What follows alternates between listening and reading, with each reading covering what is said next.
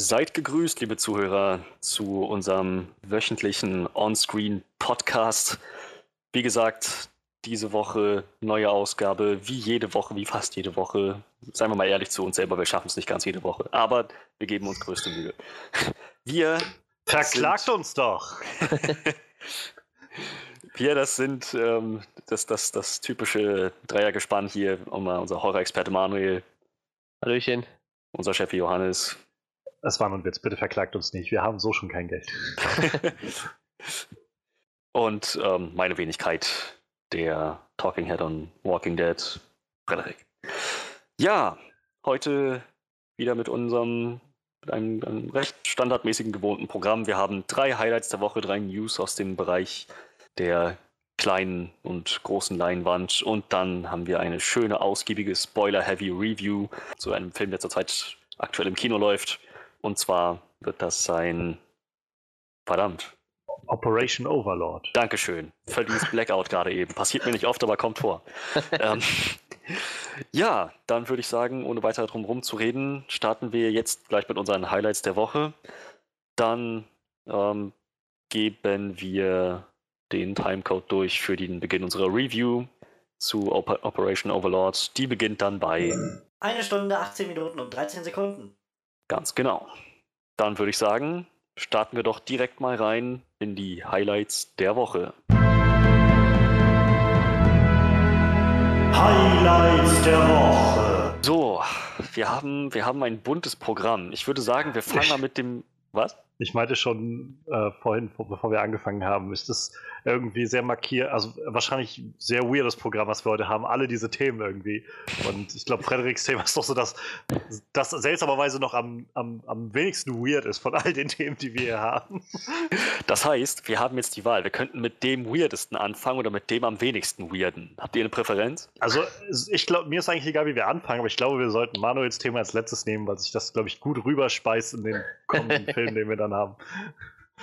Stimmt, stimmt, da ist was dran. Okay, dann würde ich sagen, hm, ach, damit wir es nicht ganz so, damit wir nicht ganz so ein völlig irritierendes Programm haben von, von weird zu weniger weird zu richtig weird, fangen wir doch erstmal mit dem harmlosesten Ding an. Es gibt jetzt Neuigkeiten zum, ähm, zum Kong, also zum Godzilla vs. Kong-Film, der, zu dem die Dreharbeiten jetzt begonnen haben, der 2020 kommen soll. Und zwar ist da jetzt eine erste Plot-Synopsis erschienen, eine erste Zusammenfassung, worum es gehen soll.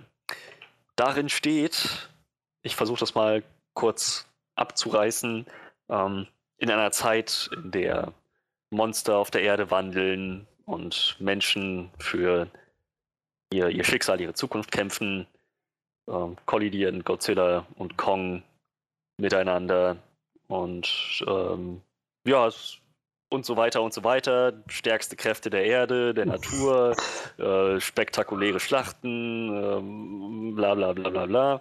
Das, was wirklich interessant war in dieser Zusammenfassung, war der Satz, ähm, eine, das, das, das As Monarch embarks on a perilous mission into uncharted terrain and unearths clues to the Titans' origins. Also während Monarch, diese Firma, diese, wie, ähm, was, wie, wie nennt man das, dieses dieses, Geheimorganisation. Ja, genau, diese Geheimorganisation, ähm, die sich mit diesen Riesenmonstern befasst. Anscheinend werden die neben ihrer Mission in unbekanntes Terrain, was auch immer das heißen soll, sehr mysteriös, noch die Ursprünge von diesen ganzen Titanen erforschen. Das finde ich super interessant, weil mich, mich wird interessiert, wie sowas zustande kommt. Wie kann es sein, dass so ein 300, nee, nee, Moment, der, der, der, der, der Movie Godzilla ist nicht, so, so ein 100 20 Meter hoher, 20 Meter hohe atomische Echse zustande kommt und, und so, ein, so, ein, so ein 90 Meter hoher Affe, der irgendwie alles platt macht, wo er hinspringt. Wie, wie, wie kann sowas sein? Wie passiert sowas? Das interessiert mich sehr. Von mir aus hätten sie es auch einfach dabei belassen können, zu sagen, es gibt diese Monster und die hauen sich jetzt auf die Fresse und die Erde ist ähm, mitten in diesem Kreuzfeuer gefangen und sieht, es ist alles äh, Sie sieht sehr, naja, die Erde als dieses fragile, diese fragile kleine Welt zwischen diesen Titanen. Das ist jetzt so der, der Faden, der sich da durchzieht. Aber nein, sie, sie sagen, sie wollen tatsächlich ein bisschen klären, woher diese Titanen tatsächlich kommen. Und für jemanden, der nicht in der Lore von diesem ganzen Zeug so drin steckt, nicht so doll wie wahrscheinlich viele andere, ist das sehr interessant. Also ich, ich, bin, ich bin jetzt auf jeden Fall noch gespannter auf den Film, als ich es vorher sowieso schon war, dadurch, dass wir diesen unglaublichen Trailer hatten vor ein paar Monaten. Ähm, ja, wie, wie geht's euch damit?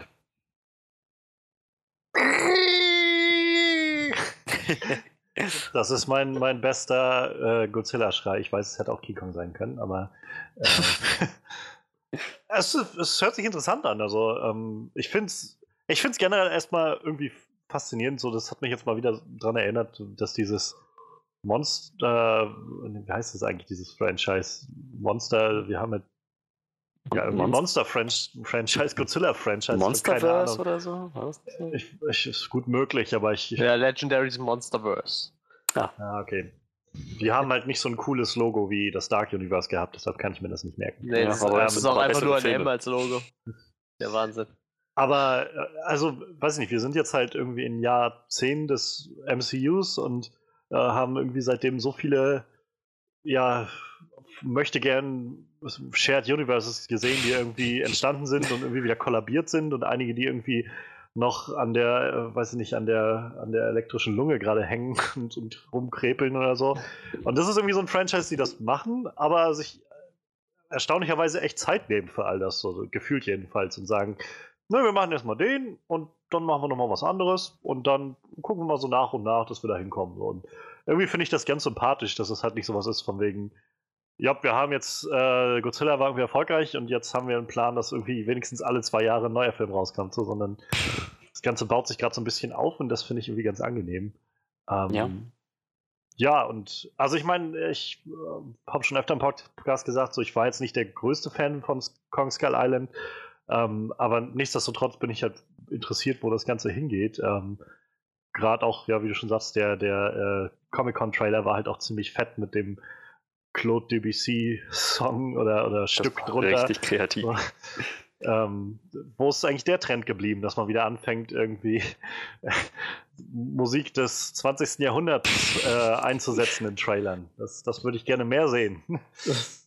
Und äh, ja, davon ab, also ich meine, es klingt halt erstmal so ein bisschen so, wie man sich, wie man das erwartet, irgendwie, ja, dass äh, Godzilla und King Kong halt irgendwie gegeneinander kämpfen.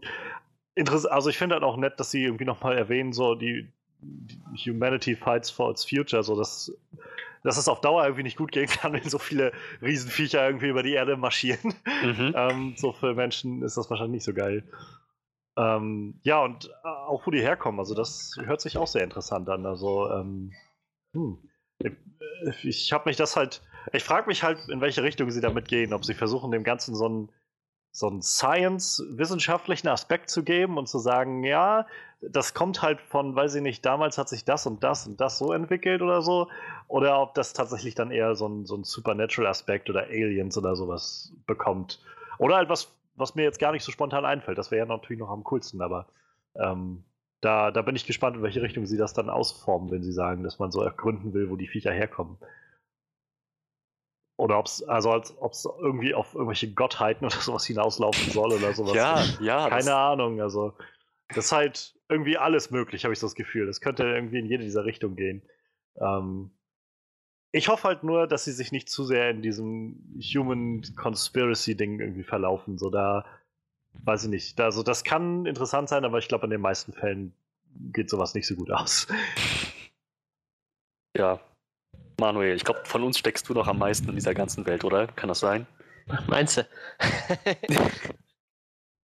ja, ähm. Da will ich erstmal deinen Gorilla, äh, Godzilla-Schrei hören. Oder Gorilla, wie, wie du willst. Ich heiße aber Huhn und nicht äh, Godzilla. oh yeah, so ein 150 Meter großes Huhn. Ich habe gerade mal schnell. Yay. Das will doch keiner sehen. Ich habe gerade mal ganz schnell gegoogelt. Also tatsächlich das letzte Aufeinandertreffen von King Kong und Godzilla ist, äh, war 1962. Also auch schon äh, zwei, drei Jährchen ja, das, her. Das war bei der, bei der Oscarverleihung, ne? Da, da sind ja, irgendwie ja. ineinander gelaufen und gab es irgendwie großen Trara drum. Und nee, Aber in den Köpfen der Fans ist es in der Zwischenzeit wesentlich öfter passiert. Das, das, das ist auch ganz schön kreativ. Der alte Film ist nämlich King Kong vs. Godzilla. Und der neue Film heißt Godzilla vs. King Kong. Das, das ist Kong, ja. Das mhm. ist Ach ja, Er ist Entschuldigung. kein König. Er will Den Titel muss er sich erst verdienen. Aber da gibt es ja noch ganz viele andere, die ja mitmischen. Zum Beispiel äh, King Ghidorah, den wir dann nächstes Jahr sehen. Da freue ich mich so sehr drauf.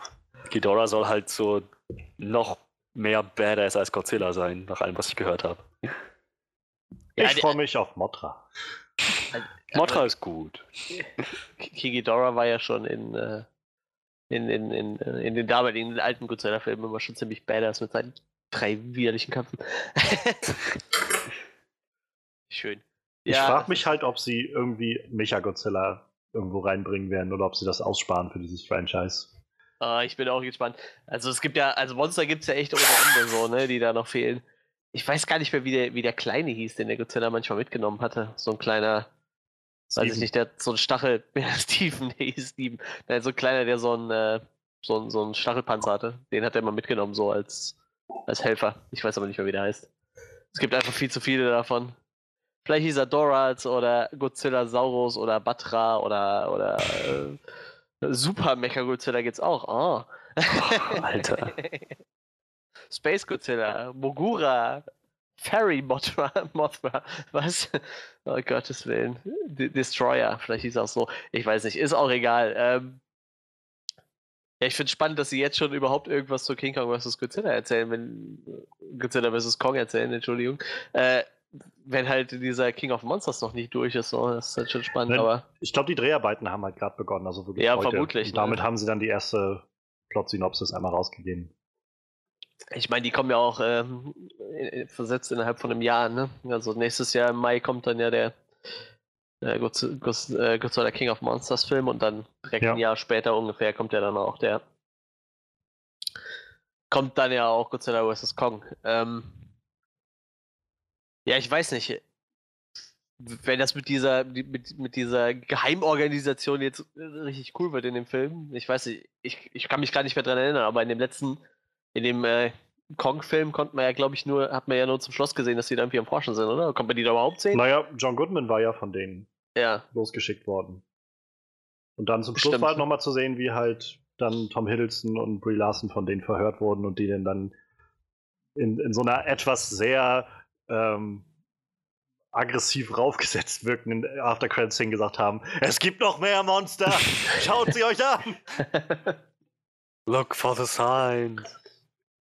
Aber wie gesagt, ich glaube, die müssen jetzt in dem nächsten Film, wo ja nur ordentlich viele Monster aufeinander clashen, äh, müssen das, glaube ich, noch ein bisschen etablieren mit dieser Geheimorganisation. Aber ich bin mal gespannt, was sie, was sie mit den Origins oder mit der Origin von diesen Riesenmonstern dann machen werden. Das wird vielleicht ganz spannend. Ich meine, ich habe zwar äh, gerade in meiner Kindheit ordentlich viele von diesen Godzilla-Filmen äh, gesehen, aber was, was hinter den ganzen Monstern steckt, ich habe halt nur noch irgendwas mit, mit äh, Atomstrahlung im Kopf, aber wo die jetzt alle Ja, herkommen, Ja, keine genau, Ahnung. Strahlung, das ist es halt. Aber Ja. das haben sie, glaube ich, auch schon im ersten Godzilla so ein bisschen angerissen, dass die sich von Strahlung ernähren. Ja, Ja, ich glaube halt bei Godzilla, also bei den ursprünglichen Godzilla-Sachen war das ja, ging es ja vor allem darum, dass das Ganze so, ein, so eine Analogie ist für diese atomare Verwüstung, die Ja. Japan erfahren hat im Zweiten Weltkrieg. Und äh, ich hatte jetzt nicht so das Gefühl, dass sie das so konkret jetzt nochmal thematisieren wollen in den neuen Filmen. Also jedenfalls Godzilla 2014 hatte. Da, da waren ja diese Strahlungsaspekte drin, aber das, wie du gerade meinst, ist ja dann irgendwie mehr so die Nahrung irgendwie für die gewesen, so eine Energiequelle. Ähm, und nicht so, dass sie selbst irgendwie so ein. Also, vielleicht ist das auch so, aber es wirkt halt nicht so, als ob die so ein, so ein, so ein Objekt oder so, so eine Kreation der, der atomaren Strahlung sind. So, ich hatte eher das, also so wie ich mich erinnere oder so, hatte ich das Gefühl, auch wie das bei Kong rauskam, dass das irgendwie so Wesen sind, die halt schon seit Jahrtausenden oder so existieren und immer mal wieder Ja. einfach so für ein paar hundert Jahre sch- schlafen oder sowas. also also- Sofern jetzt nicht die, die, weiß ich nicht, alte Meiji-Dynastie in Japan sich selbst mit Atombomben bekriegt hat, glaube ich halt eher, dass sie das aussparen werden.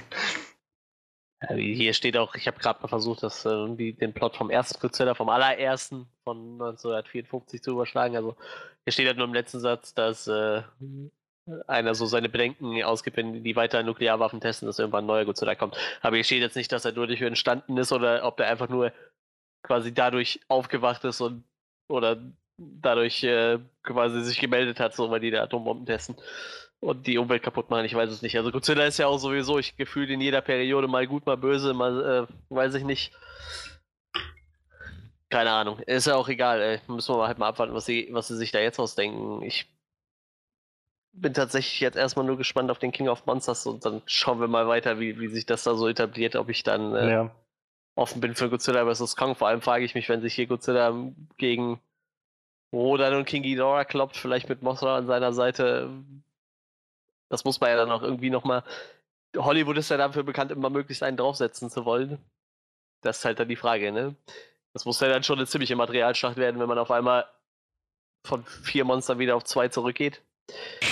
Und wie gesagt, äh, King Ghidorah ist ja auch äh, Ich glaub- ziemlich badass, ne? Ich glaube aber fast, dass du allein bei Godzilla vs. Kong noch den Vorteil hast, dass du halt nicht weißt, wer von beiden halt gewinnen wird. Also bei Ja. Godzilla 2, es kann ja nur so laufen, dass Godzilla letztendlich alle anderen besiegt oder wenigstens so ausschaltet, dass sie halt für ein paar Filme nicht mehr erstmal wiederkommen. Aber ich denke auch, Mothra wird ihm helfen. So. Mo- Mothra ist ja eigentlich eher ein guter ja. Charakter. So, ne?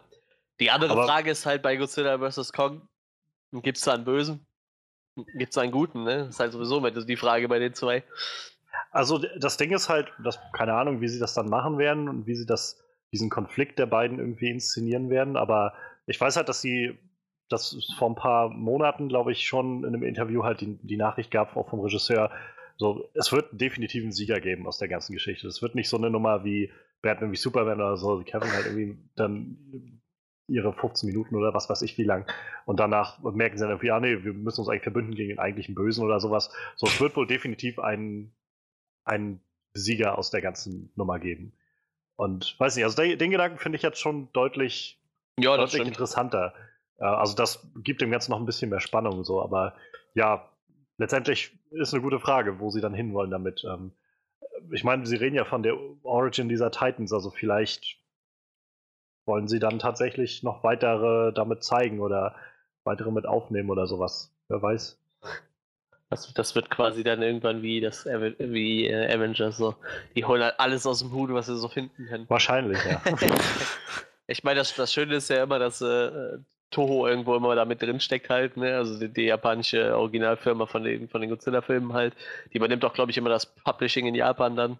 Und äh, also ich denke mal, solange das gut läuft und solange die da zufrieden mit sind, wie gesagt, ich habe ja eben schon mal kurz drüber geguckt, es gibt ja äh, endlos viele Monster, die in diesem Universum noch auftauchen könnten. ja. Ich, das hat auf jeden Fall noch Potenzial. Und wie gesagt, Gab die- es nicht, gab es nicht irgend, ich meine mal sowas gelesen zu haben, dass es dann zu der Zeit, als das so richtig in war, in den 70ern oder so, dass es so einen Wettbewerb gab, wo Leute halt Monster designen konnten und dahin schicken konnten. Und das dann hat halt, glaube ich, so ein Junge gewonnen gehabt irgendwie. Und dann war das aber irgendwie so total lächerliches Ding irgendwie. Ja, also der, der beste Kampf, der jemals im äh, Godzilla-Universum war, war ja Godzilla gegen den, äh, gegen den Godzilla aus Amerika. Ich weiß nicht mehr, wie sie den genannt haben. Shin Good, nee, das war Äh, äh, glaube ich, einfach nur. Ja, ja, genau, irgendwie so. Also das war schon sehr episch. So, der kommt halt quasi runter. Die haben auch, glaube ich, die Original-Animation genommen, die sie in dem Godzilla-Film verwendet haben. Naja. Und der, Original, der, der richtige Godzilla klatscht ihn halt einfach mal weg. So mit einem Schwanzhieb hat er ihn quasi zerlegt. Das war sehr Mhm. lustig. Und dann Ich hat er, glaub, glaube ich, noch weggegrillt oder glaub, Er so. fliegt dann auf das, äh, auf das Opernhaus in Sydney Ja, und genau, dann genau, genau, explodiert genau. da alles und das Vieh ist Ja. auch tot. War aber natürlich nett, dass die äh, Amerikaner den dafür freigegeben haben. So. Ich glaube, im Nachhinein waren die selber nicht so zufrieden mit dem Film. Also ich, fand den, Wahrscheinlich nicht. ich hätte ihn, wenn es kein Godzilla-Film gewesen wäre, hätte ich den vielleicht gut gefunden. So als Godzilla-Film hat er nichts getaugt. Kann ich mich auf jeden Fall daran erinnern, dass sie ihn nicht gut fanden, weil ich damals schon so ein Fan von diesen ganzen äh, japanischen Godzilla-Filmen war. Da habe ich mich doch jetzt bei dem Godzilla deutlich wohler gefühlt. Allein schon, weil die Optik halt halbwegs stimmt. Die Optik ist wirklich Wahnsinn bei dem neuen Godzilla, ne? Ich bin halt echt gespannt. Also die Vorstellung finde ich jetzt super faszinierend, so wenn sie dann noch ein bisschen Build-up Build machen, so dass du dann irgendwann diesen Moment kriegst, wenn halt sich Godzilla und King Kong letztendlich das erste Mal so gegenüberstehen und in, in die Augen schauen. So das, das kann, glaube ich, richtig, ja, also einer, einer der epischeren Momente des Kinojahres werden, glaube ich. Mhm. Auf wen würdet ihr denn wetten? Godzilla, definitiv. Ja, Hallo? eigentlich schon. Eigentlich schon, ja. Also, Also- ich meine, klar, Kong wird ihm sicherlich keinen, das Licht nicht leicht machen, aber Godzilla ist so ein kosmisches Superwesen. Ich, Kong ist halt so für, für Erdenmaßstäbe ein Gott. Aber ich glaube, Godzilla könnte sich auch mit irgendwelchen gigantischen Aliens prügeln und gewinnen. Also, ja. Solange er nicht boxen muss mit seinen kurzen Armen. Also ich, ich weiß nicht, ich würde wahrscheinlich, ich glaube, denk, ich denke mal, Godzilla ist halt so der Favorit. Ich könnte mir so eine Underdog-Geschichte so ein bisschen vorstellen, so dass, dass man Kong vielleicht, mal, letztendlich sehen wir ihn jetzt irgendwie dann, weiß ich nicht, 50 Jahre oder so in dem Universum nicht, irgendwie seit den 70ern und wer weiß, wann Godzilla vs. Kong spielt. Ähm, aber ich, ich weiß nicht, ich könnte mir vorstellen, dass sie da, dass er noch so eine, so eine Underdog-Chance bekommt irgendwie da, so vielleicht durch seine seine Agilität und Schnelligkeit, die vielleicht Godzilla nicht so sehr hat. Aber das ist witzig, weißt du, was wir machen könnten? Wir könnten so, so ein, zwei Monate bevor der Film dann in den Kinostart ist, 2020, könnten wir so unsere Freunde fragen, auf wen die wetten würden und dann können wir so die, die äh, Quote ausrechnen. So. Und dann können wir so ausrechnen, wie so die Statistik steht, auf wen die Leute so halten. Ja. Das wird doch irgendwie witzig. Ja, irgendwie sowas können wir doch bestimmt machen. Also, Ja, das ist ja jetzt auch kein Akt so. Godzilla, Kong, äh, äh, Kong, alles klar. Abgehakt. Eigentlich müsste man bis dahin nochmal auf eine Convention fahren, mal gucken. aber bis, dahin kriegen wir es bestimmt noch mal hin. Das ist ja nur ein bisschen Zeit. Ja. Dann Vielleicht interviewen wir halt- noch mal Leute. Vielleicht nachdem dann Godzilla äh, King of Monsters draußen ist. Ja, genau. Entweder das oder spätestens, wenn der erste Trailer draußen ist zu Godzilla vs. Kong, dann, ich glaube, Oder dann das, sind die, die Wetttrommeln richtig voll. Die Buchmacher nehmen die, die Wetten an. Da kannst du dann schön in, äh, in, in so, ein- so, ein- so ein Sp- Sportwettstudio gehen oder so, wo du eigentlich so auf Fußball oder Pferderennen Mhm. oder was weiß ich was wettest und dann kannst du da so Special Wette Godzilla vs. Kong wetten. Wo wir jetzt noch gar nicht drüber geredet haben, ist der Cast. Ähm, da sind ein paar gut, ich interessante mein- Leute dabei, finde ich. Ähm, ach so. Ja, zum Beispiel. Zum Beispiel, also äh, Millie Bobby Brown ist halt wieder dabei, ganz offensichtlich. Ähm, die jetzt ja schon in King of Monsters dabei ist. Und also, ich finde das super cool zu sehen, wie die ganzen Stranger Things Leute auf einmal halt in Blockbustern Rollen kriegen. Da Ja, die halt auch einfach schön. echt gut sind. Ja. Ähm, ja, äh, Ken Watanabe ist halt wieder mit dabei, wie, Oh ja. Natürlich. so häufig. Ähm, Sally Hawkins finde ich auch super. Ähm, das, äh, die ist ja, glaube ich, auch schon bei King of Monsters jetzt dabei und scheinbar wird die dann auch mit rübergenommen in den nächsten Film. Ich bin gespannt, welche, wie ihre Rolle da ausfällt, nachdem wir sie jetzt irgendwie in äh, Shape of Water so als diese stumme, äh, sehr in sich gekehrte Frau erlebt haben. Ob sie jetzt so eine Wissenschaftlerin spielt oder ob sie dann eher irgendwie vor, an vorderster Front dabei ist oder sowas in der Art. Da bin ich gespannt. Ähm, Alexander Skarsgård ist gecastet worden in einer der Hauptrollen, äh, aka Tarzan aus diesem Legend of Ja. Tarzan-Film. Ähm, ja. und wo ich mich tatsächlich drüber freue, ist äh, zum einen Julian Dennison, der dicke Junge sozusagen aus Deadpool 2. Ähm, Ah. Ich mag den sehr gerne, also ich mochte den halt schon in, äh, wo die wilden Menschen jagen. Ich weiß nicht, wie der im Deutschen heißt. Also äh, Hunt for the Wilder People heißt der halt im, im äh, Original. Da mochte ich den schon mega gerne drin und in Deadpool 2 war der auch ziemlich witzig. Und ich bin gespannt, wo der dahin landet. Und Jessica Henwick finde ich auch sehr cool, denn äh, die war, finde ich, der allerbeste pa äh, Part an, an Iron Fist an der Serie, ähm, die da die Colleen Wing gespielt hat. Und vorher war sie halt auch eine der Sand Snakes aus Game of Thrones.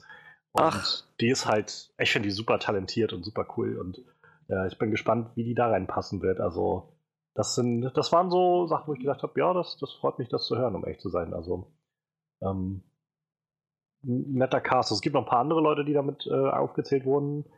Da sagten mir die Namen jetzt nicht so viel, aber äh, das waren schon mal Namen, die auf jeden Fall für mich hervorgestochen sind, so ein bisschen.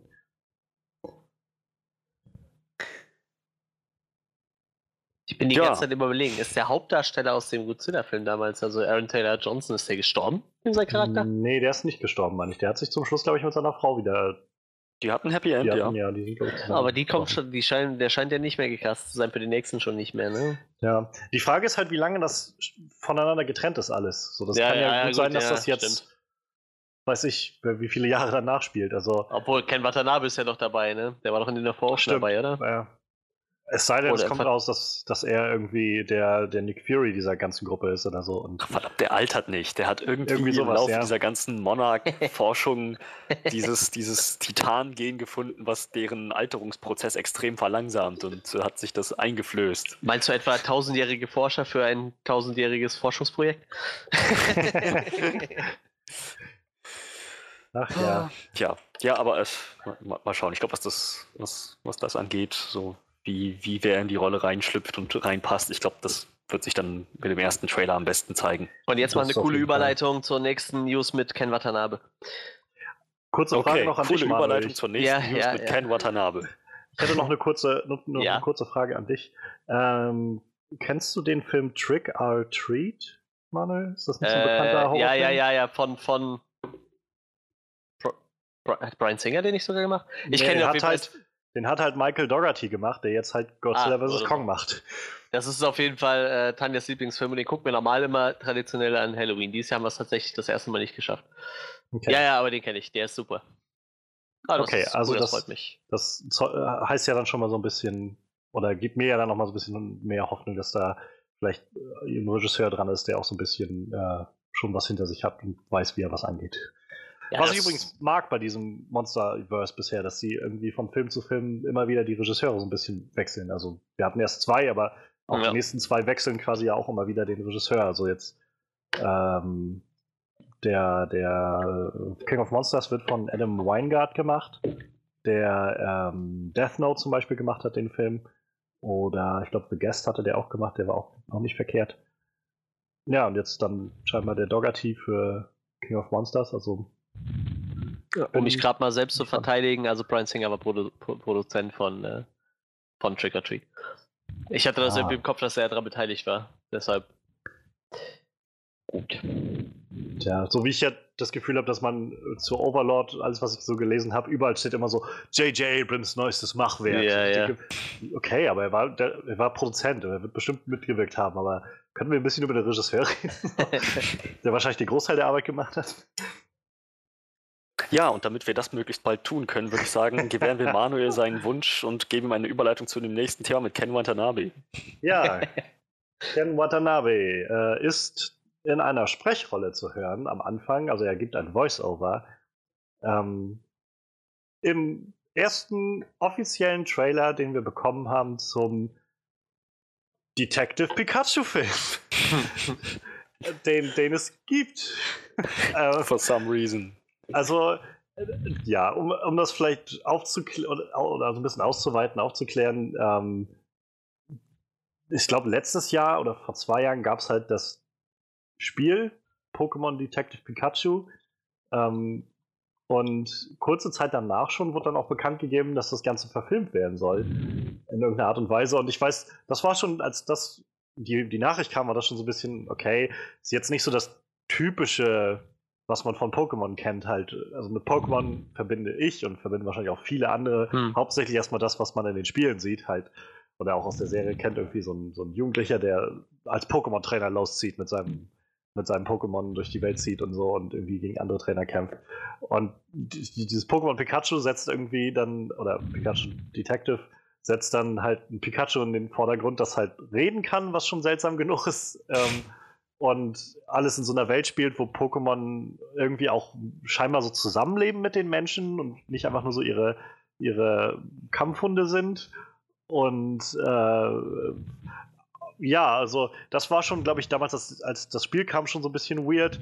Naja, und jetzt, jetzt kommt halt der Film und äh, wir haben den ersten Trailer gesehen und ja, ich weiß nicht, was ich sagen soll. Also ich finde es unglaublich weird und gleichzeitig halt auch echt, weiß ich nicht, also es, es, es regt meine Neugier echt doch sehr an, muss ich sagen. ähm, gar nicht so sehr, weil ich das Gefühl habe, das wird jetzt so, ein- so ein grandioser Film oder so. Ich glaube, das kann halt auch locker so eine, so eine ähm, äh, Dragon Ball Evolution Richtung einschlagen oder so. Aber ich weiß nicht, also was ich bisher sehe, ist so, die, also äh, die, diese Pokémon-Animationen sehen halt so im ersten Moment immer so ein bisschen weird aus, finde ich, weil es ist halt nicht gewohnt, die so in so einer 3D-Animationswelt irgendwie zu sehen, finde ich. Überhaupt so reale Varianten davon. Aber ich finde, eigentlich, je öfter ich den Trailer sehe, umso mehr denke ich dann doch, dass irgendwie treffen sie es ganz gut. Gerade das Pikachu sieht halt unglaublich knuffig aus. Ähm, aber halt auch irgendwie, weiß ich nicht, so ein, so ein, äh, so ein Glurak im Flug zu sehen oder sowas, Hm. ist schon irgendwie fett genug.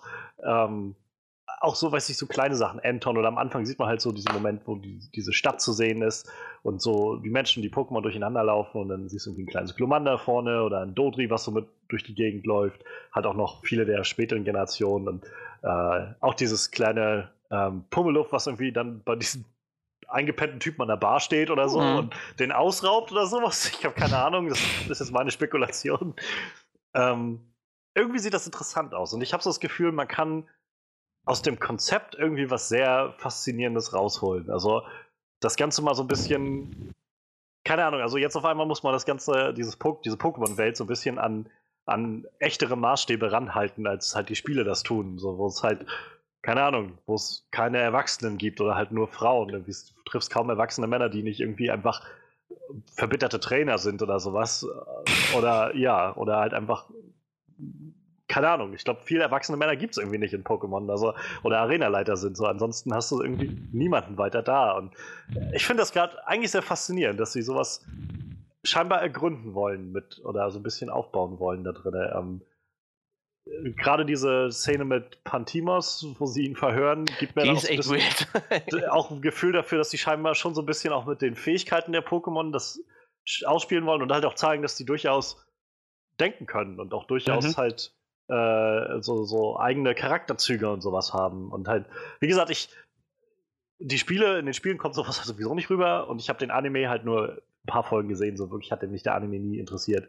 Ähm, und ja, da wird zwar immer so ein bisschen dieses Verhältnis zwischen denen dargestellt, aber da hatte ich halt trotzdem immer das Gefühl, das ist halt wie so ein bisschen der Typ mit seinem Haustier. So. Und naja, jetzt ist es wie mit dem Pikachu, das ist halt ein Partner von ihm. So. Und wenn ich das richtig verstanden habe, ist ja also der, der Hauptcharakter, die, äh, ist der Tim, der sich jetzt halt auf die Suche nach seinem verschwundenen Vater macht. Und sein Vater war halt schon Detective und das Pikachu, was bei ihm vor der Tür steht, ist halt der ehemalige Partner von seinem Vater. Und dementsprechend scheint das auch normal zu sein, dass, dass Menschen und Pokémon irgendwie zusammen an die Arbeit gehen in dieser Welt. Und wie gesagt, ich finde es einfach unglaublich weird und ich glaube, da kann man unglaublich interessante Sachen rausholen. Und äh, wa- warum nicht? Mein Gott, also ähm, besser weird, als, als dass es irgendwie Einheitsbrei wird, denke ich mir gerade so. Und, ähm, aber ich muss mich auf jeden Fall noch daran gewöhnen, dass das Pikachu eine, eine tiefe Ryan Reynolds Stimme hat beim Reden. Ich weiß nicht, ob Ryan Reynolds unbedingt die beste Wahl dafür war. Ich meine, er kann das sicherlich gut, ja, ich, ich weiß es auch nicht so genau. ich hätte mir tatsächlich auch eine andere Stimme, glaube ich, ein bisschen passender vorstellen können, weil jetzt wirkt dieses Pikachu einfach so ein bisschen douchey. Weiß nicht, ob mir das nur mir so vorkommt, aber ja. Äh, ich, weiß, ich weiß auch nicht, ob ich mich daran gewöhnen kann. Ich finde allein die Vorstellung, dass Pikachu spricht, ganz komisch. Für mich war immer so, ich bin halt mit dem Anime aufgewachsen, für mich war immer so Mauzi das einzige Pokémon, was reden kann irgendwie. Ich finde das ziemlich weird, wenn der jetzt so ein Pikachu sitzt und dann so mit so einer dunklen Stimme redet. Und wenn die anderen Leute sehen, dann sagt es einfach Pika Pika. Und ich denke mir so, Alter, ist das weird hier. Das meine ich, das ist einfach weird. super weird. Aber die Szene mit dem Pantimos war super. Aber was, was mir halt echt Hoffnung gibt, ist, dass äh, die Pokémon Company halt voll mit drin hängt in der Produktion. So. Das- Ich finde, das ist halt wichtig. So. Da, ich, ja, ich weiß nicht, ich, hab- ich habe aufgehört, darauf was zu geben, nachdem wir Assassin's Creed hatten und Ubisoft da drin in, involviert war. Ja, aber ich weiß nicht, die Äh. machen das jetzt schon. äh, Also, Pokémon ist ja nur noch ein bisschen älter als, äh, als Assassin's Creed. So, ne? Und naja, aber ich, das, ich weiß nicht, ich denke schon, die wissen schon, was sie mit ihrem Universum machen. Alter. Das ist halt. Ich meine, Pokémon ist, glaube ich, war das nicht sogar das erfolgreichste Franchise der Welt irgendwie mittlerweile? Irgendwie sowas? Also, wenn man, ich glaube, Disney. Disney wird da halt immer so, so aufgesplittet ne, in verschiedene Franchises. Also, Star Wars wird jetzt nicht Disney zugerechnet. Aber ich glaube, da ist Pokémon entweder auf Platz 1 oder auf Platz 3. Ich bin mir gerade nicht mehr sicher, der erfolgreichsten Franchises überhaupt. Und äh, ich, ich glaube, die würden ihren Stempel nicht da drauf geben, so, wenn Naja, also gut wäre. ich glaube halt, das muss halt nichts, nichts sagen. Also klar, die werden wahrscheinlich interessiert daran sein, dass es gut wird, aber wie gesagt, ich glaube, das wird Ubisoft auch gewesen sein, als sie Assassin's Creed gemacht haben. Und ähm, gerade Ubisoft ist jetzt nochmal sowas, wo, also mit Assassin's Creed, wo es sich so viel besser noch eigentlich angeboten hätte, das Ganze als Film umzusetzen, weil diese Spiele einfach schon so unglaublich cineastisch sind. Und weiß ich nicht, also vielleicht hat mich das auch einfach zu sehr äh, gezeichnet und ich, und ich habe mir zu sehr daran die Hände verbrannt an diesem Herd, aber ich bin jetzt erstmal skeptisch. Also was ich, ich gebe da einfach nicht mehr viel drauf, wenn ich jetzt sehe, dass da die und die Firma dabei ist. So. Ja, Also gut, ich, ich mochte Warcraft eigentlich ganz gerne, aber der Riesenhit war es jetzt auch nicht so. Und auch da war Blizzard irgendwie tief drin involviert. Also. Ja, obwohl ich finde, die hatten den Spirit von ihrem Spiel wenigstens eingefangen. So, ne? Das, Klar, ja. das ist für aus, ich bin ja Wie auch gesagt, nicht ich fand ihn jetzt auch nicht so ne? verkehrt, den Film, aber so im Großen und Ganzen war das jetzt halt auch nicht der, das, der, der Epos, der es irgendwie hätte sein können. Also ich, ich muss mal sagen, also was mich überhaupt nicht stört, ist, dass halt nicht Ash mitspielt. So. Also, oder weiß ich nicht, vielleicht kriegt er Ja. ja geoutet. Aber ich bräuchte jetzt keine Ash Ketchum-Filme. So. Dafür habe ich über die Jahre schon genug mit Ash Ketchum zu tun gehabt und der geht mir langsam auf die Nerven. So. Vor allem wird der nicht älter. So. Diese The Fan-Theorie, dass der einfach im Koma liegt und, nur, und dass sich das alles vorstellt, finde ich eigentlich mittlerweile gar nicht mehr so abwegig. ich meine, wie, viel- wie lange ist er jetzt? Zehn? So seit, weiß ich nicht, 20 Naja. Jahren fast oder so. Das sind über 20 Jahre mittlerweile, glaube ich. Das ist doch dasselbe Ding wie mit äh, Conan aus Detektiv Conan. Ja, ich Ja. wollte gerade sagen, Floating halt Timeline, sie altern einfach nicht. ist Akzeptiert irgendwie- das. Ich, ich glaube, man muss, man muss das vielleicht viel mehr sehen als jedenfalls bei, bei Pokémon macht es vielleicht keinen Sinn, das weiß ich nicht, aber bei Detektiv Conan denke ich mir immer so, man muss einfach immer denken, so ein bisschen wie vielleicht bei den Simpsons einfach. Jede Folge ist einfach immer ein anderes Universum, in dem das Ganze spielt. Immer zur selben Zeit oder so. Ja, auf jeden Fall ist das ein bisschen äh, weird. Aber was ich sagen muss, also die Pokémon, die animierten Pokémon-Filme waren eigentlich alle ziemlich gut. Die Serie ist, äh, wenn die heute anguckst, äh, ziemlich schlecht gealtert. So, die ist von der Animationsqualität, die alten Sachen auch echt schlecht. Äh, die neueren wahrscheinlich nicht mehr so. Ähm, wie gesagt, mich hat es auch direkt nicht gestört, dass das halt kein, kein Ash-Film ist. So ist mir halt auch egal, brauche ich nicht. Ähm, ist halt total nett, diese ganzen Pokémon da rumrennen zu sehen. Dieses fluffige Pikachu, wie gesagt, mich hat da nur die Stimme, hat mich echt äh, verstört. Ich habe das Spiel halt auch nicht gespielt, keine Ahnung so. Ich meine, Detective Pikachu ist ja, ich glaube, dieses Jahr erschienen oder so. Weiß ich, ich habe keine Ahnung, ob das was taugt so. Aber ich weiß halt auch nicht, ob ein Film über einen Pokémon-Trainer, der halt versucht, Orden zu sammeln, heute noch zeitgemäß ist so. Die haben sich ja sogar in den Spielen davon getrennt mittlerweile, ne? Zumal, also es gibt ja durchaus, finde ich, immer so berechtigte Kritikpunkte, sag ich mal, wo man auch sagen könnte, ja, eigentlich, gerade in den Spielen basiert diese gesamte Welt einfach auf Hundekämpfen. So. Ja. Äh, Die gesamte Ökonomie ist darauf aufgebaut. Mit, mit äh, den, den Läden, die alle nur Scheiß für deine Kämpfe verkaufen, mit den, äh, mit den Pokécentern, die irgendwie nur lauter Scheiß dich, für dich da haben und so weiter. Und mit dem einzigen Ziel, was irgendwie jeder da verfolgen kann, ist halt entweder Mutter zu sein und Hausfrau oder eben ein Trainer, der durch die Gegend zieht und versucht einfach Pokémon-Meister zu werden. Aber- das war's dann. Ich weiß gar nicht mehr in welchem Teil, aber boah, das muss so dritte Generation gewesen sein oder so, mit den, mit den äh, Marschollos als Umzugshelfer, die vor der Tür stehen und Kisten rumtragen. Ich, ich weiß gar nicht, das gibt es irgendwie im, im dritten oder in der vierten Generation müsste das sein. Da, da ist halt so dieses typische, ja, wir sind gerade hier hingezogen, so, du bist halt so der Neue in der Stadt und willst halt Pokémon-Trainer werden. Und dann kommst du halt so, dann gehst du halt so runter in die Wohnung zu deiner Mutter und dann steht da halt so, so ein Marschollo mit so einem Umzugskarton so, weil das so ein Angestellter von der Umzugsfirma ist halt. Also das ist schon echt ein bisschen weird. Äh, ja, aber stimmt, im Endeffekt sind das alles nur Hahnkämpfe oder Hundekämpfe so. Ja. Also ich glaube halt, du, du musstest dich, glaube ich, echt anstrengen, damit du das halt für so einen Feature-Film im Kino so darstellen kannst, dass es halt nicht so rüberkommt. Ja, aber die Frage ist, kannst du das komplett ignorieren nach, äh, es, ich glaube, es sind sogar über 20 Jahre, ich glaube 97 kamen die in Japan raus, die Spiele. Kannst du das nach so vielen Jahren irgendwie so den Fans antun und das einfach komplett unter den Tisch fallen lassen? So, Also ganz ehrlich, gibt? ich muss, ich muss jetzt nicht sehen in einem Pokémon-Film, wie halt sich verschiedene Pokémon irgendwie gegenüberstellen und die Trainer die anschreien, was die jetzt für Attacken machen sollen. So. weiß ich nicht. Ich mag die Spiele sehr gerne und in den Spielen mache ich das auch gerne, aber ähm, weiß ich nicht, das muss ich nicht in so einem Live-Action-Film sehen. Da, da, Ja, ich weiß halt also, nicht. Also, deshalb finde ich halt, denke ich so, es ist so weird, dieses Konzept für diesen Detective Pikachu-Film, dass ich denke, wahrscheinlich ist das jedenfalls die, die cleverste Variante, die man machen kann, irgendwie. Einfach was in dieser Welt zu setzen, aber so ein bisschen losgekoppelt von dem Rest zu machen. ja, ich frage mich halt von Ash und allem weg. ich frage mich halt, ob es trotzdem in dieser Pokémon-Welt spielt, wie die Spiele, wie die Se Zeichentrickserie. Weil da kannst du, du kannst halt, ob man das jetzt sehen muss oder nicht, aber du kannst ja den Fakt nicht totsch totschweigen, dass es Pokémon-Kämpfe gibt. Behaupte ich jetzt einfach mal, wenn es im selben Universum spielt, Mhm. sowieso nicht. Und wie gesagt, ich glaube, allein das Verkaufsargument kannst du nicht einfach sagen, das ist halt weg. Und wenn der nur an der Pokémon-Arena vorbeirennt so und sich denkt so, oh ja, hier kämpfen die mit ihrem Pokémon und geht halt weiter so, aber ich finde so glaube, ich, ich, ich glaub, man kann es halt eigentlich ganz gut trennen. Besonders, also sollte man vielleicht auch, besonders wenn das Ganze in diese Richtung geht, die nämlich sagt, die sind denkende, fühlende Wesen, die irgendwie ihre eigene Intentionen haben.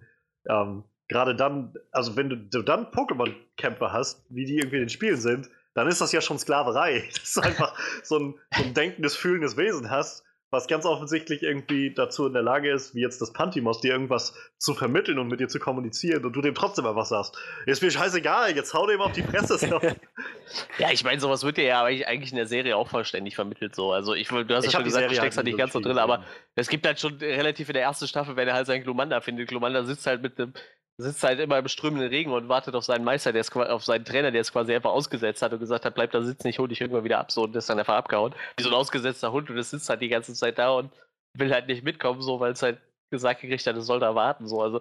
Oder ich weiß nicht, es gibt so einen ganz traurigen Film über die Story von äh, Lucario, der ist halt, muss unglaublich traurig sein, weil dieses Pokémon halt einfach so eine richtig traurige Story hat. Das halt, das wurde halt wirklich zum Kämpfen gedrillt, so, ne? Und äh, ich weiß nicht, also die versuchen das ja schon irgendwie zu vermitteln, aber viele von den Pokémon scheinen ja auch Spaß am, am Wettkampf zu haben, irgendwie, ne? Hat man so das Gefühl. Und ja, gut, in den Animes werden die auch nie ernsthaft verletzt, wenn man Aber ehrlich das, ist, ne? das ist halt sowas, wo ich immer denke, ja gut, das ist halt, dann schreibst du halt Auto einfach, ja, die wollen das gerne. So, das, das ist okay, bis zu dem Punkt, wo du sagst, was ist, wenn es eins mal nicht will? Oder eins sagt, ja, nee, weißt schon, du, ja, eigentlich habe ich keinen Bock gerade oder so. Ich verstehe den Ansatz schon, aber wie gesagt, ich, ich glaube halt, wenn du das einfach komplett totschweigst und nicht mal Ansatz, ich weiß nicht, ob der Film dann funktioniert so. Also ich kann mir vorstellen, dass es vielleicht so Gyms gibt, irgendwie, dass es da so, eine, so einen kleinen Nord für gibt, wo halt vielleicht Pokémon und irgendwie ihre Partner oder sowas vielleicht zusammen da sind und trainieren oder so. Aber weiß nicht, also ich kann mir nicht vorstellen, dass sie so ein Arena-basiertes Ding da irgendwie haben. Und Jetzt geht mir gerade echt durch den Kopf, äh, glaubst du eigentlich, Pe- Peter hat sich da mal drüber aufgeregt so? Also, bestimmt, glaube ich. Kann Ich ich weiß vorstellen. Ja, also ich könnte es mir auch vorstellen, so, wenn wir gerade schon bei dem Thema sind, so. Hat nie, ne, wer hatte sich denn über Super Meat Boy aufgeregt? War das nicht auch? Ne, das war wer anders. Irgendwer hatte sich total über Super Meat Boy aufgeregt, weil es halt ein Fleischklumpen ist, der da rumrennt. Also wie gesagt, es gibt sowas auf jeden Fall. Also ich könnte mir schon vorstellen, dass sich da irgendwer mal drüber aufgeregt hat, so auch wenn es halt in erster Linie Spiele für Kinder sind, aber 21. Juli 2016. Peter vs. Pokémon Go. Deutsche Tierschützer wollen Kultspiel verbieten. ja, gut. Wenn das das erste Mal wäre, dann sind sie ja lange drum rumgekommen. Als Grund wird die öffentliche Hetze gegen tierähnliche Wesen angeführt. Ja, ja, das habe ich wirklich fast gedacht. Und das war jetzt aber nur in Deutschland. Also ich kann mir vorstellen, dass das weltweit halt schon Ja. dazu gekommen ist. Naja. Schauen wir mal, was das gibt. Ich bin da echt noch ein bisschen. Ich weiß nicht. Vielleicht wird das witzig. Vielleicht wird es auch nicht witzig. Ich weiß es nicht. Mir fehlt Ja. wahrscheinlich Team Rocket. Ich weiß nicht, mein Interesse ist jetzt einfach erstmal geweckt. Ich finde es einfach weird genug, dass ich denke, ha, faszinierend. Was meinst du denn, Freddy? Du hattest mir gestern schon mal davon erzählt, von diesem Trailer. Und dachte so, okay. Ähm, weiß, ich weiß nicht, ob das funktionieren kann. Aber ich war auf jeden Fall interessiert. So, ich wollte sehen, wie das aussieht. Zumal halt gerade die 3D-Animation von Pokémon, wie viel Mühe sich, wie viel Mühe die sich da gegeben haben, wie die sich das vorstellen. Und ja, also ich kann eigentlich ganz gut verstehen, dass sie nicht gesagt haben, der erste Live-Action Pokémon-Film wird halt nicht dieses ganz standardmäßige Konzept sein wie in der Serie, sondern ein bisschen, bisschen was anderes machen, ein bisschen was anderes versuchen. Und mhm, ja, also finde ich, finde ich es halt ein gewagter Schritt, was zu machen, was die Fans noch nicht kennen und das dann gleich umzusetzen als Film. Aber ich glaube, das kann sehr gut, sehr gut funktionieren. Zumal ich glaube, ähm, dass diese, diese, das Pikachu als einziges denkendes, also wirklich auch cleveres, denkendes Pokémon so und in der Lage ist zu kommunizieren und alles drum und dran, ähm, dass das dem eine schöne Dynamik geben wird zwischen ihm und Tim, heißt er ja, ne? Ich glaube, Hm. Tim, ja. Hm. Ob Ryan Reynolds da jetzt so super reinpasst in die Rolle, wird sich zeigen. Aber ich glaube, die werden schon sich das nicht entgehen lassen, ein paar witzige Dialoge und witzige Szenen, Momente da rauszuholen, so ein Buddy-Cop-Ding zwischen einem Pokémon und einem, einem Trainer einfach mal. Und wie gesagt, das, das Konzept ist halt ziemlich verrückt, aber könnte funktionieren. So ist nicht so, dass du sagst, wer hat sich das denn ausgedacht? Ja. Oder was für ein Komatraum, Ja, genau. sondern es könnte klappen. So einfach. Es hat dann genug Elemente, die man halt irgendwie, also die ich jetzt kenne und die mir irgendwie auch ans Herz gewachsen sind in meiner Kindheit. Und gleichzeitig aber irgendwie genug Schuss an. äh, Sie versucht, also ich hätte jetzt auch, wie gesagt, ich hätte wenig Interesse daran, dass sie jetzt versuchen, die Story des Spiels nochmal, also der, der üblichen Reihe irgendwie nochmal als Film umzusetzen oder so. Ja, Weiß ich nicht. reizt Ja, mich hätte jetzt ich, auch nicht nicht so gebraucht. sehr. hätte ich auch nicht gebraucht. Aber wie gesagt, ich bin halt Und- nur der Meinung, das Totschweigen wird schwierig. Ich weiß nicht, also ich weiß nicht, ob man das Totschweigen nennen sollte, wenn es halt einfach in einer anderen Welt davon irgendwie spielt und so ein bisschen, naja, vielleicht halt ein bisschen. Also meine Frage ist zum Beispiel, wird es das geben, dass man Pokémon fangen kann? Ich würde jetzt mal raten, nicht. So, das wirkt auf mich so nicht danach, dass da irgendwie Leute durch die Gegend rennen und den Pokébälle an die Köpfe werfen. So. Da- das Gefühl habe ich nicht, beziehungsweise vielleicht ist das auch mal das, was man, was es jetzt einfach macht mit mir, das in so einem Live-Action-Kontext zu sehen. Ist ja jetzt unabhängig von welchem Kontext, aber wenn ich diese, jetzt sag ich mal, mehr oder weniger echten Pokémon da vor mir sehe, ähm, vielleicht denke ich da doch noch ein bisschen anders drüber als, ja, sofort in den Kampf mit denen gehen und irgendwie den was an den Kopf ballern. So. Vielleicht, vielleicht, ich kann mir, vor, ich kann mir viel, viel eher vorstellen, dass die gerade in dieser Art von Film irgendeine Szene haben, wo sie das aufgreifen, dass irgendein Depp mit so einem Pokéball einfach mal einem Pokémon das voll gegen die Stirn schmeißt und das Ja, irgendwie rastet sowas. völlig aus. So, ey, geht's noch? Spinnst du? Das tut Ja, doch genau. weh. Aua! so, so, da kommt doch ein Anton drin vor, ne? Schmeißt dem Ja. Anton das gegen den Kopf oder so. Ja, irgendwie dann ihn hypnotisiert oder so, als, als Rache dafür. So. Ich hatte gerade beiläufig meine Freundin noch gefragt, ob sie den Trailer schon gesehen hat. Sie meinte, nee, hätte sie noch nicht. Und dann hat sie sich den gerade angeguckt hat und geschrieben, so einen Trailer geguckt und habe ein bisschen geweint, weil es so schön ist, die Pokémon zu sehen.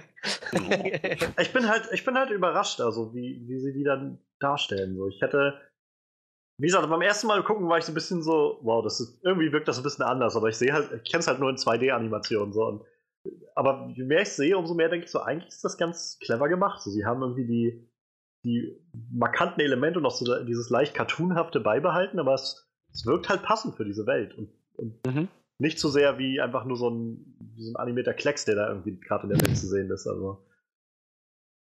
Was ich spannend finde, also was, also es gibt so einen Moment zu sehen, irgendwie, wo, wo, Tim und Pikachu und irgendwie noch zwei andere, also ich glaube, so ein Mädel mit, einem, äh, mit diesem Anton auf der Schulter, irgendwie in, in den Bergen in der Natur sind oder so und es sieht aus, als ob so ein Berg auf die raufkippt oder sowas. ähm, und das ist wo, nämlich sowas, wo ich mich frage, wird es denn so, so Attacken geben oder sowas wie Erdbeben, dass ein Pokémon das auslösen kann oder so? Werden wir sehen, wie, wie, keine Ahnung, irgendein Pokémon Blizzard einsetzt oder sowas und auf einmal so ein Landstrich von einem heftigen Schneesturm heimgesucht wird oder so. Das ist so, das ist so das, wo ich denke, das ist so weirder Scheiß, den man irgendwie so ein bisschen erkunden könnte mit diesem Film. Wie gesagt, ich glaube, ich glaube, das ist auf jeden Fall Potenzial. Wenn nur nicht die, die, die Fan-Community, also die jetzt ja nur teilweise aus, aus, aus Filmfans und Gamern bestehen wird und wir alle wissen, wie Gamer so drauf sind online. Dass, dass die jetzt nicht rummeckern, "Nee, das ist überhaupt nicht wie in den Spielen, das ist alles scheiße, boykottieren wir. So, ich finde, man sollte Ja. die nächste Chance geben. ja, aber ich, die Vermutung habe ich halt echt auch so. Also, Also, das, was ich bisher auf Twitter mitbekommen habe, war tatsächlich sehr positiv. Also im Großen und Ganzen war die Reaktion rel relativ positiv. Ich habe also ich habe halt viel, also einige gelesen von wegen, das ist schon irgendwie weird und ich weiß nicht, was ich davon halten soll, aber auch echt viel von, wow, das war erstaunlich gut so. Das hat mir erstaunlich gut gefallen.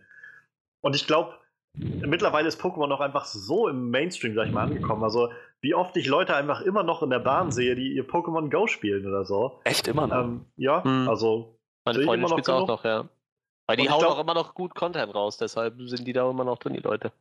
Ich glaube halt, es ist halt deutlich weiter verbreitet als jetzt einfach nur, sag, nur sag ich mal, wie jetzt Assassin's Creed oder WoW oder sowas. Ähm, ich glaube, da kann man halt, da, da fängst du, glaube ich, allein mit dem Konzept Pokémon schon deutlich mehr Leute als, als einfach nur mit, äh, mit dem Spiel selbst oder den Leuten, die die Spiele gespielt haben. Tja, Muss man mal abwarten, ne? Das also sind, sind unsere Gedanken zu ähm, Pokémon Detective Pikachu. Und wir haben es immer, immer wieder ein bisschen fallen lassen. Weirdes Konzept, bisschen verrückt. Ihr glaubt, das war verrückt? Wartet mal ab. Manuel, was hast du dir rausgesucht? Ich, ich will fast gar nicht fragen, aber ich weiß, ich muss, also komm. du willst es. ich weiß, dass du es willst. Übrigens, äh, das haue ich jetzt gerade noch zu dem Thema davor raus. Äh, die haben die, Original, die, die Originalsprecherin für äh, Pikachu wiedergeholt, ne? Für den Film. Also Ich die. glaube, muss man auch, oder? ja, irgendwie, irgendwie schon, ne? Also es ist halt auch die japanische Sprecherin. Ich weiß nicht, im Deutschen haben wir eine andere Sprecherin, aber äh, für, für, den, für die amerikanische Version haben sie auf jeden Fall die japanische geholt. Das finde ich immer ganz nett. Ich fand immer schön, wo Leute meinen so, ja, schön und gut, wenn du die Pikachu-Stimme bist, aber stell dir vor, du stehst irgendwie einen Tag lang in der Synchronbox, du musst ständig sagen wie Goldini, Goldini, Goldini, Goldini oder ich will so. gar nicht wissen. Also ich glaube, im Deutschen ist das wahrscheinlich so, du hast halt einen Synchronsprecher, der wahrscheinlich so 40 Pokémon synchronisiert oder so. Ja. Aber, das, Aber ich meine, wenn du an dem Punkt bist, irgendwie Anton! Anton! Und in 30 verschiedene Varianten ins Mikro zu sagen, denkst du wahrscheinlich auch, okay, ich, vielleicht hätte ich doch irgendwie äh, was anderes machen sollen. Irgendwo in meinem Leben habe ich einen Fehler gemacht. Wie bin ich hier gelandet? oh Mann. Ja, aber jetzt zu dem richtig weirden Scheiß. Ähm, es begab sich im Jahre 2012. Da meldete sich ein Film in den deutschen Kinos, der den Namen trug Iron Sky, der die Nazis vom Mond hat zurückkommen lassen auf die Erde. Ähm, wie man so vielleicht in den letzten äh, gefühlt 100, um die 110 Podcasts mitbekommen hat, liebe ich Horror und ich liebe Trash und Indie und Krams und äh, Iron Sky hat mich damals direkt gepackt. Ich finde den Film großartig. Der ist halt so dämlich und weird, dass ich den echt geliebt habe, wie Sau. Ähm, Kommt jetzt übrigens auch ein zweiter Teil nächstes Jahr. Ange angesetzt ist mal Januar 2019. Schauen wir mal, ob das funktioniert. Äh, war auf jeden Fall ein Film, der damals über Crowdfunding fin finanziert wurde. Es gab damals nur einen Trailer, wo man halt die Nazis äh, aus der Mondbasis hat marschieren lassen. Die Mondbasis sah aus wie ein riesiges Hakenkreuz. war damals schon sehr weird. Wir haben das schon echt krass abgefeiert, als wir das gesehen haben. Äh, wie gesagt, der zweite Teil ist dann wieder genauso finanziert worden. Also es gab damals nur einen Trailer nach dem ersten Teil, der einfach äh, zeigte, wie die Präsidentin einen mutierten Arm bekam, in, in, in, im Weißen Haus in eine Luke gestiegen ist und auf einmal im Mittelpunkt der Erde war, so wie im Reise zum Mittelpunkt der Erde und äh, die Nazis ritten auf Dinosauriern. äh, so, so weit so äh, weird. Ähm, als wäre das nicht genug, hat sich der Hauptproduzent dieser beiden Filme, der heißt Tero Kaukoma, das ist ein, ich meine ein Finne, ich bin mir gerade nicht sicher, ich will nichts Falsches erzählen, aber da der Film eine finnisch-deutsche Produktion war, denke ich mal, er ist Finne, ähm, hat sich gedacht, so, ich habe jetzt schon zwei so durchgeknallte Filme durchgeboxt, ich kann das auch nochmal. Also hat er sich mit dem äh, Schweizer Regisseur Johannes Hartmann zusammengetan, der bis jetzt nur Kurzfilme und Musikvideos gemacht hatte. Und dann wurde die Idee zu Mad Heidi geboren. Ähm, Heidi sollte eigentlich jedem Begriff sein. Es geht tatsächlich genau um die Heidi, die äh, auf der Alm lebt, beim, äh, bei ihrem Großvater und äh, viel mit dem Geiselpeter unternimmt. Und auch genau wie bei den letzten zwei Projekten geht es wieder genauso voran, äh, wird wieder genauso vorgegangen. Der Film wird versucht, per Crowdfunding finanziert zu werden und es gab wieder mal nur einen ersten Teaser. Den haben wir uns eben angeguckt. Ähm, ja, ich fand den beim ersten Mal gucken schon so großartig, dass ich gedacht da muss man ein bisschen äh, drüber sprechen und ich äh, würde da tatsächlich auch dann gerne ein bisschen, in dem Kontext mache ich dann quasi jetzt auch ein bisschen Werbung dafür.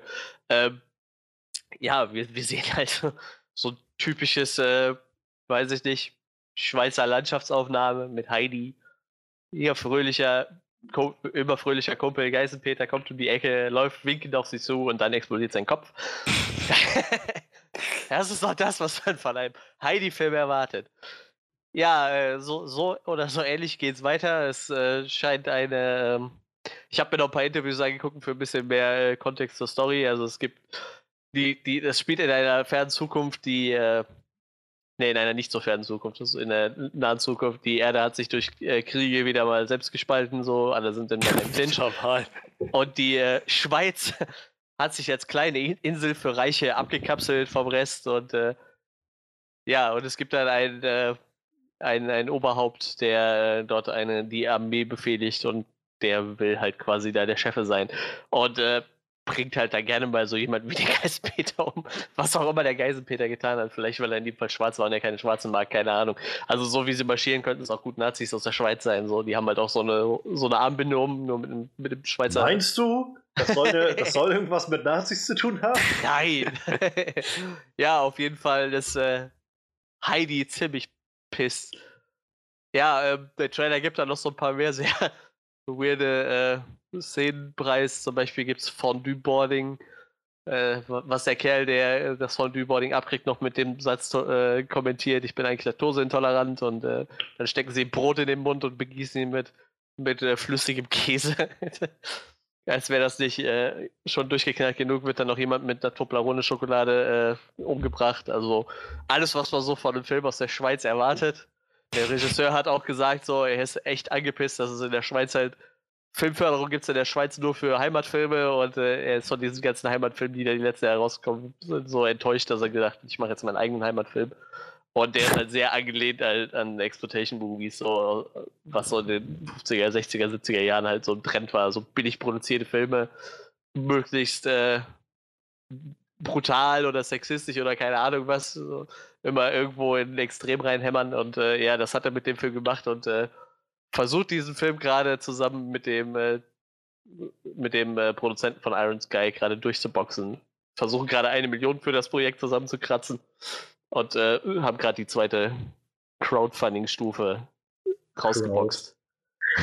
Wenn die das nicht Crowdfunding nennen oder, oder buchstabieren, dann bin ich irgendwie enttäuscht, glaube ich. Auf jeden Fall haben sie sich ihr eigenes Konzept überlegt. Also sie machen es nicht wie bei den anderen Filmen, irgendwie bei Indiegogo oder über Kickstarter oder so, die üblichen Sachen, sondern im Endeffekt kann man für den Film eigentlich nur das Hauptaugenmerk liegt halt auf Merchandise, ne? Also du kannst halt jetzt schon irgendwie T-Shirts kaufen mit dem Poster drauf und immer die Hälfte von dem Erlös von den von dem Merchandise, das man sich kauft, geht halt direkt in den Film. Äh, das Weitere gibt es dafür dann auch so äh, Heidi Bonds, die kann man auch extra kaufen. Das ist dann mehr oder weniger so, äh, man unterstützt den Film einfach nur mit Geld und äh, kriegt halt so Rewards, die man sich dann erkaufen kann. Und das ist einfach dasselbe wie bei jeder Kickstarter-Kampagne auch. Also, wenn du 300 von diesen Heidi Bonds hast, kannst du zum Beispiel eine Leiche im Film spielen oder so. Das, dann bist du dann irgendwie bei 280 Euro oder so. Also so typische Kickstarter-Krams eigentlich, ne? Also je mehr du bezahlst, desto coolere Sachen kannst du in dem Film machen. So kannst auch Executive Producer werden. Äh, der Kerl, der Regisseur hatte verraten, ähm, Mark Bennecke, hier die, unser deutscher Vorzeige-Kriminalbiologe, äh, der hat da schon ein Tausender reingebuttert in den Film und hat sich da irgendwas Warum? für gesichert. Ja weil, weil, ja, weil der das wahrscheinlich auch so abfeiert. Ich glaube, wenn ich die Kohle hätte, würde ich das auch machen. So. Ich werde mir auf jeden Fall ein T-Shirt bestellen. So. Das ist mir auf jeden Fall, das ist mir wert. So. Ja, äh, und so äh, nimmt das Ganze jetzt seinen Weg. Äh, angepeilt ist 2020 als Release Date, aber wie das bei so Crowdfunding-Dingern ist, sieht auch gerade fürs zweite, also die werden das zweite Goal nicht in der angepeilten Zeit schaffen, glaube ich. Also sie sind jetzt irgendwie bei 60.000 und 150.000 haben sie angesetzt.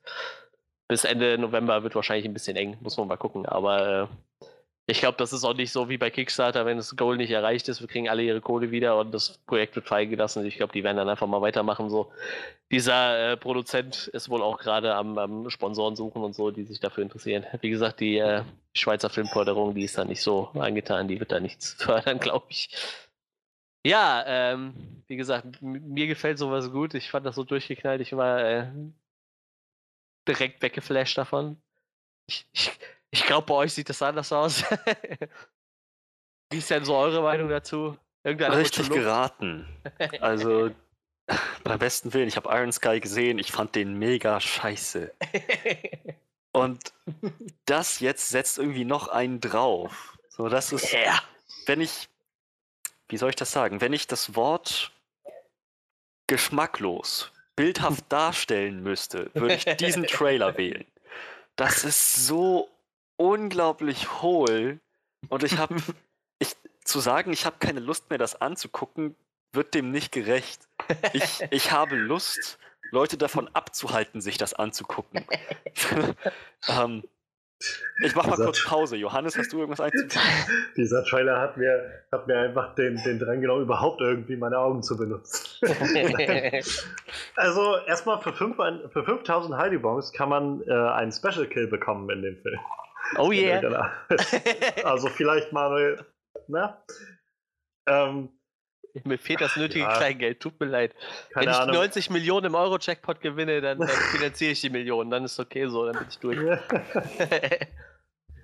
ähm, also erstmal, ich habe Iron Sky tatsächlich auch gesehen. Ähm, ich fand ihn tatsächlich unterhaltsam, aber halt auf so eine, weiß ich nicht, das ist, ich finde ihn so unterhaltsam auf einer Ebene, wie ich halt The Room unglaublich unterhaltsam finde. Das ist halt, es ist halt einfach weird und schlecht gemacht so. ähm, aber halt wieder weird genug, dass ich einfach dann, also das, dass man so über dieses Schlechte lachen kann, so finde ich. Also das ist jetzt nichts, wo ich ins Kino gehen würde für.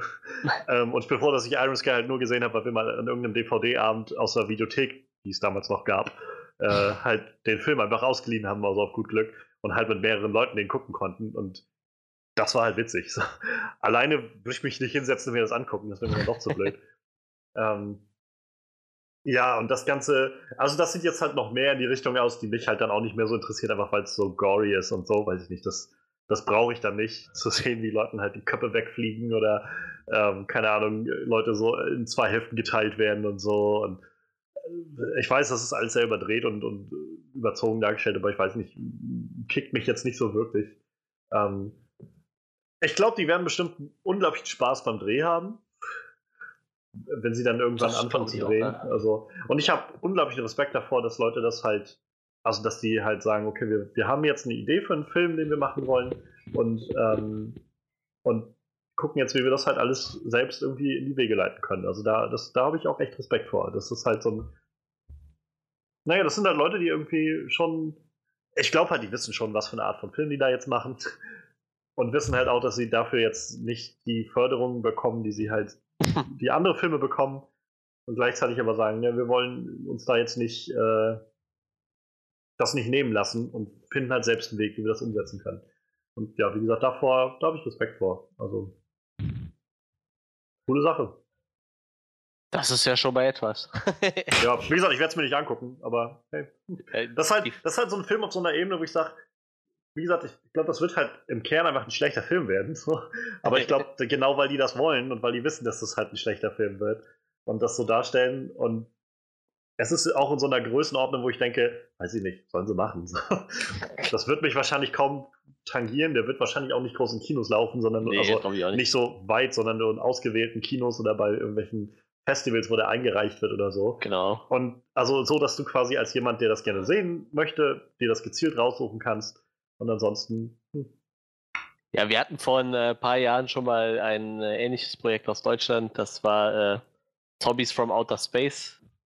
Allerdings war der, ja, der, der war nicht ganz so abgefuckt. Der war schon eher ein bisschen lustig so und da steckt auch ein bisschen mehr, weiß ich nicht, ein bisschen mehr Liebe dahinter irgendwie so. Das war halt so, äh, der, der, der Regisseur hat das so als Zombie-Action-Heimatfilm verkauft. So, das war halt sehr amüsant, weil es halt sehr, sehr bayerisch angehaucht war und so und die haben sich halt viel Mühe gegeben mit Kostümen für, für die Aliens und so. War, war halt auch total weird im Endeffekt, aber da war es halt dasselbe so. Die haben es halt bei ein paar Festivals eingereicht und so. Der ist halt so ein, so, so ein kleiner Hit in der, in der Szene halt, aber mehr wird es halt nicht werden. Wird es bei Mad Heidi auch nicht. Aber wie gesagt, ich fand das Projekt so nett, dass ich mir dachte, so, das könnte man mal bewerben.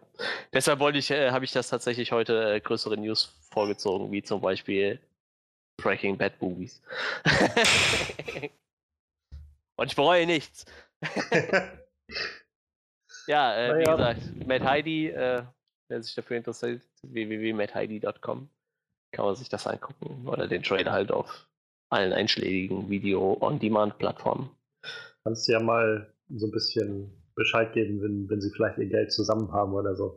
Ich werde es auf jeden Fall verfolgen und äh, mein Ziel ist eigentlich, wenn die nächstes Jahr im April, glaube ich, ist nochmal ein Weekend of Hell. Dieses Jahr waren die da. Wenn die da nächstes Jahr nochmal hinkommen, dann fahre ich da auf jeden Fall nochmal hin. Und dann zwingst du sie, dir eine Rolle zu geben. Nee, dann quatsche ich mal mit denen. Vielleicht kann man ja mal so ein kleines Interview irgendwo reinsetzen und mal so ein paar äh, weirde Leute befragen, wie sie auf die Idee kommen, so einen kranken Scheiß zu machen. ja, das, das, ist, äh, ja, das ist eine gute Idee. Übrigens Gut. haben wir, wir haben noch ein Thema anliegen, fällt mir gerade so währenddessen ein. Oh ja, das stimmt. Ein trauriges. Sehr traurig. Ähm, ja, sind, sind wir erstmal durch mit Iron Sky oder? Ja, äh, ja, Quatsch. Klar. Sorry. Mad Heidi. Yeah. Mad Heidi. Alles dasselbe doch. Ohne Witz ist es. Aber ja, sind wir damit durch? ja, ja, sind wir. Ich denke schon, es sei denn, du möchtest noch gerne was rauslassen und das Ventil nutzen. Mm, nichts, was diesen positiven Dingen, die ich gerade gehört habe, noch irgendwie einen runden Abschluss geben könnte. also, ja, ein, eine letzte Neuigkeit und ich finde es eigentlich ganz gut, dass wir das nicht als Highlight der Woche gewählt haben, nee. denn es ist alles andere als das. Stan Lee, der große Meister bei Marvel, ist von uns gegangen. Er ist verstorben. Wenn ich es richtig verstanden habe, gestern im Laufe des Tages. Ja, genau, müsste gestern gewesen sein. Im Alter von 95 Jahren. Ja. Mhm. Ja. Ja, das, das ist geschehen. Ja. Es, ja. Halt, es war halt, letztendlich war es ja irgendwo also nicht vorhersehbar, aber ich meine, es war irgendwo klar, dass er in unserer zu unserer Lebzeit wahrscheinlich jetzt irgendwann äh, nicht mehr, also von uns geht so. Aber ich war trotzdem gerade äh, gestern so ein bisschen schockiert, als wir aus dem Kino kamen und Manuel das dann rumgeschrieben hatte. Ja. Äh, bei uns in die Podcast-Gruppe und ich dachte, oh, krass. So, wie gesagt, ich, ich habe, ich wusste, dass der Mann halt Mitte 90 ist, so und ähm, es war halt dann irgendwie, also irgendwann denkt man sich halt, ja, der wird jetzt auch nicht mehr ewig mitmachen. So. Also, ich wünsche ihm alles Beste, aber ich denke mal, 20 Jahre sind jetzt nicht mehr drin. Ähm, mhm. Und äh, trotzdem war ich dann, wie gesagt, doch irgendwie überrascht, als ich das gelesen habe. dachte so, hm, Mann. Und, allem, der war so verdammt fit für sein Alter, ne? Ich habe mir live ja. angeguckt, wie er sein, seine Hand- und Fußabdrücke da irgendwo in Hollywood hinterlassen hatte. Ne? Ich ja. weiß gar nicht, wo das da ist. Ähm, und mit 95 dich wirklich noch hinzuhocken, auf die Knie, dich nach vorne zu beugen, deine Handabdrücke da rein und dann wieder aufzustehen, ohne Hilfe, ohne alles. Also, mal davon abgesehen, ich würde so alt werden. Wenn ich das mit 95 noch könnte, hätte ich irgendwas richtig gemacht. So. Ich meine, klar, man kann, irgendwer wird jetzt mit Sicherheit sagen, hätte der jetzt 30 Jahre, weiß ich nicht, unter Tage gearbeitet, würde er das nicht mehr machen, das ist schon klar. Aber äh, allein 95 werden ist ja schon mal eine Kunst für sich so. Und äh, oh, irgendwas ja. hat er richtig gemacht, dass er in dem Alter auf jeden Fall noch so fit ist. Das ist halt ja. echt krass. Und echt beeindruckend. Deshalb hat es mich auch echt gewundert, dass es dann so. Zeig mir, es ist ja noch nicht mal raus, warum er wirklich gestorben ist. Ich meine, gut, in dem Alter braucht man, äh, reicht ja eine Erkältung ist, quasi, ne, um einen dahin zu raffen. So, das auch einfach äh, eine Altersschwäche. So. Ja, eben, irgendwie sowas halt, ne. Und er hatte wohl Anfang des Jahres schon mal ein bisschen Probleme gehabt. Äh, mit äh, Pneumonie, also irgendwas mit der Lunge gehabt halt und äh, ja, irgendwann war es halt soweit. Trotzdem irgendwie so, irgendwie hat man so das Gefühl gehabt, Stan Lee, der wird ewig leben. So. Irgendwie ja, wird ne, er das wahrscheinlich man, sowieso, aber ja. man hat ja so das Gefühl, der ist halt immer dabei. Das ist halt, ja, das ist halt echt krass. Und ich war auch echt so ein bisschen, es klingt so, weiß nicht, wie ich das sage, gerührt, klingt das so hochtragend. So, ich habe den Mann persönlich nicht gekannt, so da gibt es andere Leute, die viel mehr gerührt werden und waren sicherlich. Ja. Aber ähm, es war halt doch irgendwie sehr rührend zu sehen, wie gestern halt zum Beispiel auf Twitter. Also ich weiß ich, mindestens 50, wahrscheinlich sogar 70 Prozent meiner gesamten Timeline, wenn ich da durchgescrollt bin, ja. von allen Leuten, die irgendwie meinten so, scheiße, Mann, Stanley ist weg oder so, oder halt all die ähm, Schauspieler auch und so, also vor allem die, ja, die irgendwie bei Marvel arbeiten, die halt alle irgendwie dann Fotos von sich mit ihnen und, ähm, und Stanley gepostet haben und irgendwie gesagt haben, wow, das ist so, so tragisch irgendwie, was so, ein netter aber Mann auch war irgendwie. jeder, ich nenne es jetzt mal prominenter, e-, egal wo der herkommt, jeder hatte irgendwann mal Stan Lee getroffen und jeder hat irgendwie berichtet, wie, wie, wie toll der so war, auch wenn es ja. irgendwie nur so zehn Minuten waren, die, die mit dem Quatschen kommen, weil das einfach scheinbar so ein, so, so ein offener, netter Typ war einfach und irgendwie, dass für jeden irgendwie scheinbar eine Bereicherung gewesen sein, den ja. irgendwie gekannt zu haben. Das ich meine, man, man sollte vielleicht auch nicht ausklammern, so die Stan Lee ist jetzt auch kein ich glaube, kontrovers schon jetzt klingt so krass, aber es gab da auch so einige Sachen, gerade aus den 60ern, 70ern, als er halt jo. aktiv war, wo er dann Credit bekommen hat für die Arbeit von anderen Leuten, die sie an seinen Comics gemacht haben oder solche Sachen und ähm, halt also er ist jetzt nicht der, sag ich mal, der, der, der so eine Mutter Teresa gewesen oder so. Nee, das ähm, nicht. Aber vor allem in den letzten Jahren ist es halt einfach so ein, so ein, ja doch, so, so ein verbindendes Element geworden irgendwie in, weiß ich nicht, es gibt so sehr sich irgendwie alle Leute, gerade bei was Comicfilme und allen möglichen Krams streiten können und äh, sobald irgendein Thema aufkommt, sofort sich an die Gurgel gehen. So Stan Lee war halt immer, sobald er da war, alle haben sich irgendwie immer gefreut, wenn Stan Lee irgendwo zu sehen ja. war. Oh cool, Stan Lee kam hier. Ja, irgendwie hat auch jeder darauf gewartet nachher, ne? Irgendwo war er immer zu sehen. Ja, genau, genau. Ich und denke, das wird sich wahrscheinlich auch in den nächsten Jahren nicht ändern. So. Und wenn es halt nur wie in den Netflix-Serien irgendwo ein Bild von ihm ist. Ne?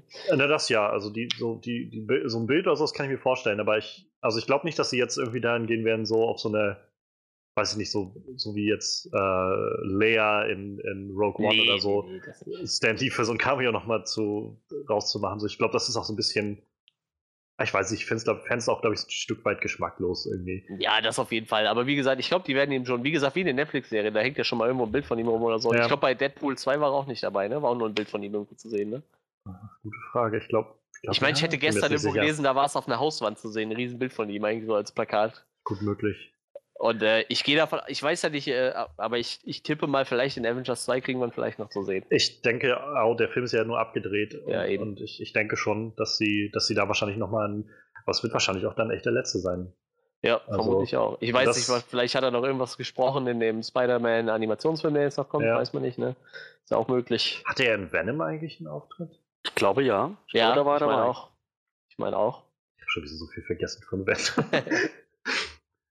Ich weiß, ich könnte jetzt auch gerade nicht mehr sagen, wo er drin war, aber ich äh, meine, er war drin, ja. Also ich weiß, mein, ich glaube, so einer meiner Lieblings-Cameos von ihm ist immer noch aus dem ersten Captain America-Film, wo er so einen US General spielt. Und äh, dann sitzen halt diese ganzen Army-Leute irgendwie und warten darauf, dass Captain America rauskommen soll, um wie so eine Rede vor denen zu halten in Deutschland da. Und äh, das war der Punkt, wo Cap sich dann entschlossen hat, mit, seinen, mit seinem Trupp einfach loszuziehen und halt nach den abgestürzten Soldaten zu suchen und so. Und dann kam halt niemand und dann kam halt irgendwann so ein Typ raus und flüsterte dann äh, jemanden da vorne an der Kanzel ins Ohr, dass halt Captain America nicht kommt und Stan Lee saß halt einfach da und guckte dann irgendwie seinen Nebenmann und meinte so, ich dachte, er wäre größer, aber hätten so, so ein kleiner, kleiner Wichter irgendwie rauskam und irgendwas gesagt hat. So, das war halt, äh, weiß ich, hat gut funktioniert für mich, der kam. Ich fand ihn sehr, sehr witzig. Ähm, Also bei Venom hat er einen Spaziergänger gespielt, der kurz mit äh, Eddie Brooke spricht. Ah, ja, stimmt. Ja, ja, Ja. ja, ich erinnere mich jetzt auch dran. Ich habe gerade hier ein Bild davon gesehen, ja. Ja, manchmal, äh, es sind so viele. Sein legendärer Auftritt als Hugh Hefner. Ja. Ich weiß gar nicht, war das in einem Iron Man-Film oder was? Das Ich war, genau, das war im ersten Iron Man-Film, Ja. ja. Wo er dann noch mit Hey Hef begrüßt. Ja, genau. Looking good, have oder irgendwie sowas hat er ihm gesagt. Ah, Genau. das ist schon cool. Auch der ich, ähm, in, äh, in Age of Ultron ist irgendwie, finde ich, sehr schön, wo, er, wo sie auf dieser Party sind bei den Avengers und er dann Thor überredet, ihm was von seinem asgardischen Whisky da zu geben oder was er da Ja. hat. Und er dann halt, ah, ich, wir haben schon in ganz anderen Kriegen gekämpft und so weiter, komm. Und dann der nächste Moment ist einfach, wie er dann so rausgetragen wird und so, Excelsior! Ja, der war auch für jeden Spaß zu haben, glaube ich. Und was man auch sagen muss, er war 69 Jahre mit seiner Frau verheiratet, ne? Das ist halt auch echt krass. Nicht Ja. schlecht. Ja. Das werde äh, ich mit Sicherheit nicht mehr schaffen. Das sind, das sind mindestens drei Ehen, glaube ich. Bei den meisten Leuten ja. Ja. Ähm, vielleicht sollten wir diesen Teil nachher rausschneiden, wo Manuel gerade meinte, das werde ich garantiert nicht schaffen, weil es besteht eine kleine Chance, dass Manuels Freundin das hört. Nein, darum ging es gar nicht. Ich, Ich glaube, glaube eher nicht. ja. Ja, es geht einfach nur um mein Alter so. Ich, wir haben so, so wenn, Weiß. wir, wenn wir planen, dann Manuel hat halt noch zwei, drei Freundin Jahre. Ne? hat so einen so Selbstmordpakt geschlossen. So. Für uns ist das gar nicht mehr möglich. Wir haben gesagt, wenn wir 50 Jahre verheiratet sind, zur goldenen Hochzeit, gibt es einen goldenen Schuss. Kugel, ja. Genau, wollte gerade sagen. Nee, äh, aufgrund meines fortgeschrittenen Alters äh, wäre ich in 69 Jahren fast 100, so, das wird nicht mehr hinhauen. So. Und da wir auch äh, nächstes Jahr wahrscheinlich noch nicht heiraten werden, bin ich dann über 100, das werde ich nicht schaffen. Vielleicht ist das ich ja ein. Anreiz, jetzt äh, morgen zum Standesamt zu gehen. Genau. Und Wir danach wollen dann Stan, Fitnessstudio. wir wollen Stan, ja, wir wollen Stan lieber treffen.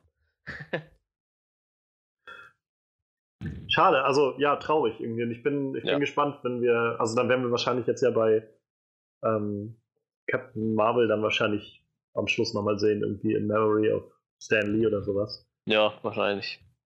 Wie werden jetzt eigentlich seine Cameos aussehen? Einfach nur Bilder von ihm? Wahrscheinlich. Ja, das ist die Frage. Das ne? denke ich schon. Also, ich glaube, ich weiß nicht, vor ein paar, vor, weiß nicht, einem Jahr oder zwei oder so war das ja noch die Nachricht, dass James Gunn mit ihm zusammen halt Cameos für die nächsten kommenden Filme irgendwie aufgenommen hatte. Für mehrere halt, also der Marvel-Filme. Ach krass. Ähm, aber ich war, das ist halt auch schon echt wieder her. Also ich könnte mir vorstellen, dass die so lang mittlerweile auch einfach alle aufgebraucht sind sozusagen und irgendwo drin sind. Ähm, und ja, also ich meine, äh, ich rate mal stark, dass sie halt für Avengers noch was aufgenommen haben, also bis zu dem Punkt, aber vielleicht auch noch Spider-Man Homecoming, der ist ja jetzt auch schon, länger in Produktion. Ja, das Können- stimmt. Könnte vielleicht sein, dass das noch geklappt hat, aber da ist halt auch wieder die Frage, wie ging es denn jetzt dem Mann?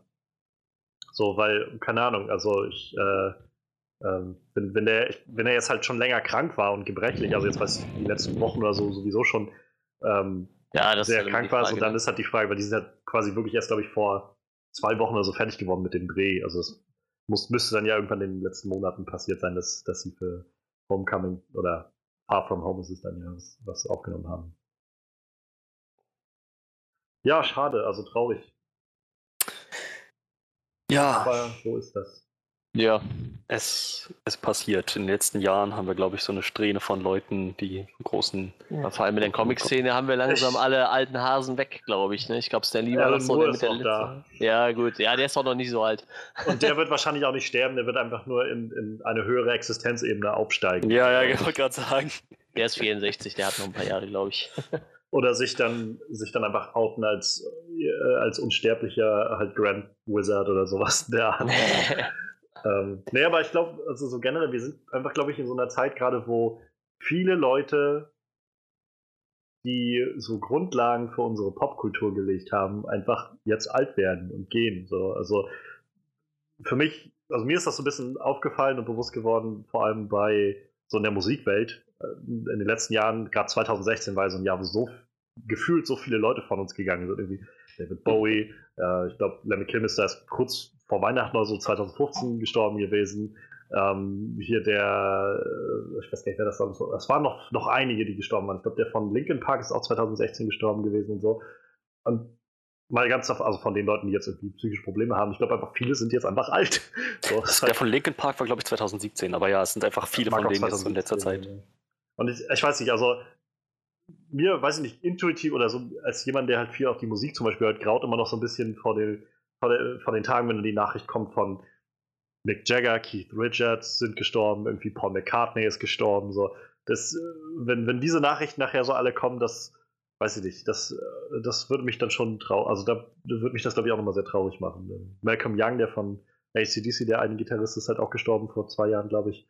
Ähm, das schon, sie werden einfach alle alt. Wir sind halt einfach in dieser Zeit, wo, wo die jetzt einfach so langsam, ja, alle nicht mehr da sind. Zumal die gerade jetzt aus der Musikwelt ja auch alle so einen, so einen Lebensstil gepflegt haben. Viele jedenfalls, der jetzt auch nicht einlädt dazu, 95 zu werden. Durchaus.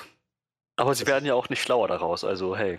Naja, ich meine, Lemmy Kilmister war, glaube ich, hat daraus gelernt. Ich glaube, er meinte, er ist irgendwann umgestiegen, um gesünder zu leben von, äh, von Whisky auf Wein. Ist er umgestiegen. meinte er sowas in der Art. Okay. Die Dosis macht's, schätze ich.